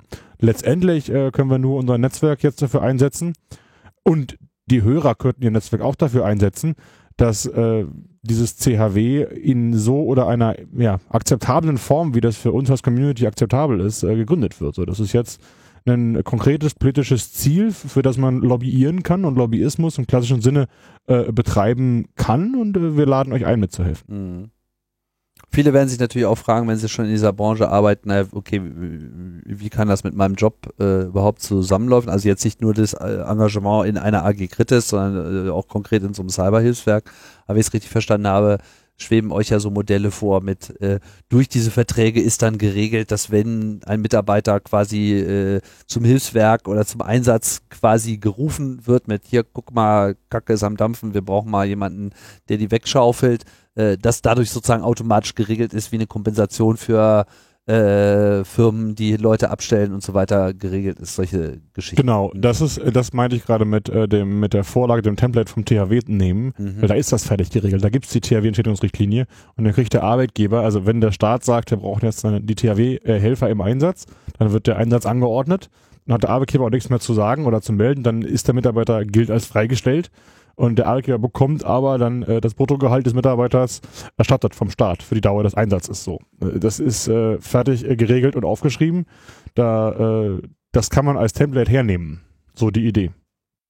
Das heißt, letzten Endes würdet ihr euch natürlich auch freuen, wenn Branchenverbände äh, etc. auf diese Idee einsteigen und das sozusagen mitgestalten? Oder ist das nicht so der wir freuen uns über jegliche Art von Mithilfe und Engagement von egal woher. Das ist äh, generell äh, positiv. Im Allgemeinen denken wir auch, dass die Branchenverbände und die Wirtschaft und die Unternehmen, die Arbeitgeber tendenziell äh, ihre Mitarbeiter schon von selbst gehen lassen werden. Weil wir reden hier ja nicht von, von kleinen Lagen, äh, die so ein Unternehmen nicht weiter betreffen. So, wenn hier für eine halbe Million Menschen der Strom oder das Wasser für mehrere Wochen ausfällt, so, dann äh, wirkt das auf die Mitarbeiter so direkt, dass ein normaler Produktionsbetrieb des Arbeitgebers im Zweifel gar nicht mehr möglich ist. Ja, stimmt. Und entsprechend hat er ein Interesse daran, dass er die Leute, die helfen könnten, dabei das äh, zu beheben, dass er die auch tatsächlich äh, dann auch freistellt, ja. Honka, hast du noch was anzumerken? Nö, das klingt alles super und äh, stimme ich voll zu. Passt. Okay. Glücklich. Ja. Also ich, ich finde es ja auch ähm, super, dass ihr diese, diese Initiative ähm, so betreibt. Ich meine, es ist äh, wird einem ja auch immer oft äh, vorgeworfen, so wenn man so aus der digitalen Kritikfraktion kommt, ja, dass wir immer gut meckern können, aber trägt man denn auch im Zweifelsfall zu äh, Lösungen bei? ich denke, das ist äh, mal wieder so ein Ansatz, wo äh, das ganz gut sichtbar wird, dass man sich eigentlich in dieser Szene auch schon immer sehr viel Gedanken ums äh, Große und Ganze gemacht hat. Dann würde ich aber nochmal kurz einen Aufruf machen, ja? Ja, bitte. Also dann äh, rufe ich äh, alle Hörer herzlich auf auf ag.kritis.info, um im Menü auf das Cyberhilfswerk äh, zu klicken und äh, dass ich, äh, euch das Konzept, das ihr dort findet, runterzuladen, es durchzulesen, es durchzuarbeiten und Kommentare, Ergänzungen, Erweiterungen, Gedanken und vor allen Dingen Konkretisierungen äh, uns zukommen zu lassen. Wir werden die berücksichtigen, bearbeiten, einarbeiten in den nächsten äh, Tagen, äh, Wochen, Monaten. Und äh, also wir sind ja jetzt hier bei der Zielgruppe der potenziellen Helfer. Es ist ja nicht hier Deutschlandfunk oder äh, äh ZDF.de, sondern die Leute, die hier jetzt zuhören, sind ja größtenteils irgendwo Community und nah. Und ähm, deswegen brauchen wir genau euer Input. Unter welchen Bedingungen, unter welchen äh, äh, Voraussetzungen wärt ihr bereit, euch zu engagieren? Das ist ja die Frage, die der Staat bisher nicht beantworten konnte und die wir jetzt dem Staat beantworten. So, damit, ne, die Krisennummer gibt's nicht aber eine Anleitung, wie man eine Org gründen könnte, äh, dass es dann doch funktioniert, können wir halt doch äh, anfertigen und ich sehe uns da auch als Staatsbürger in der Pflicht, das zu tun. Super. Dann äh, würde ich sagen, machen wir doch hier einfach den Deckel äh, drauf. Vielen Dank, Ion. Vielen Dank, Honkase. Gerne, danke. Bitte, bitte gerne äh, so für äh, euren allgemeinen Beitrag und natürlich vor allem hier für die Präsenz bei Logbuch Netzpolitik im Besonderen. Ähm, ja, und ich äh, bedanke mich auch. Das war ein kleines Logbuch Netzpolitik Spezial und äh, demnächst geht es dann wieder weiter mit unserem normalen Nachrichtenbetrieb. und ich sage Tschüss und bis bald. Tschüss. Tschüss.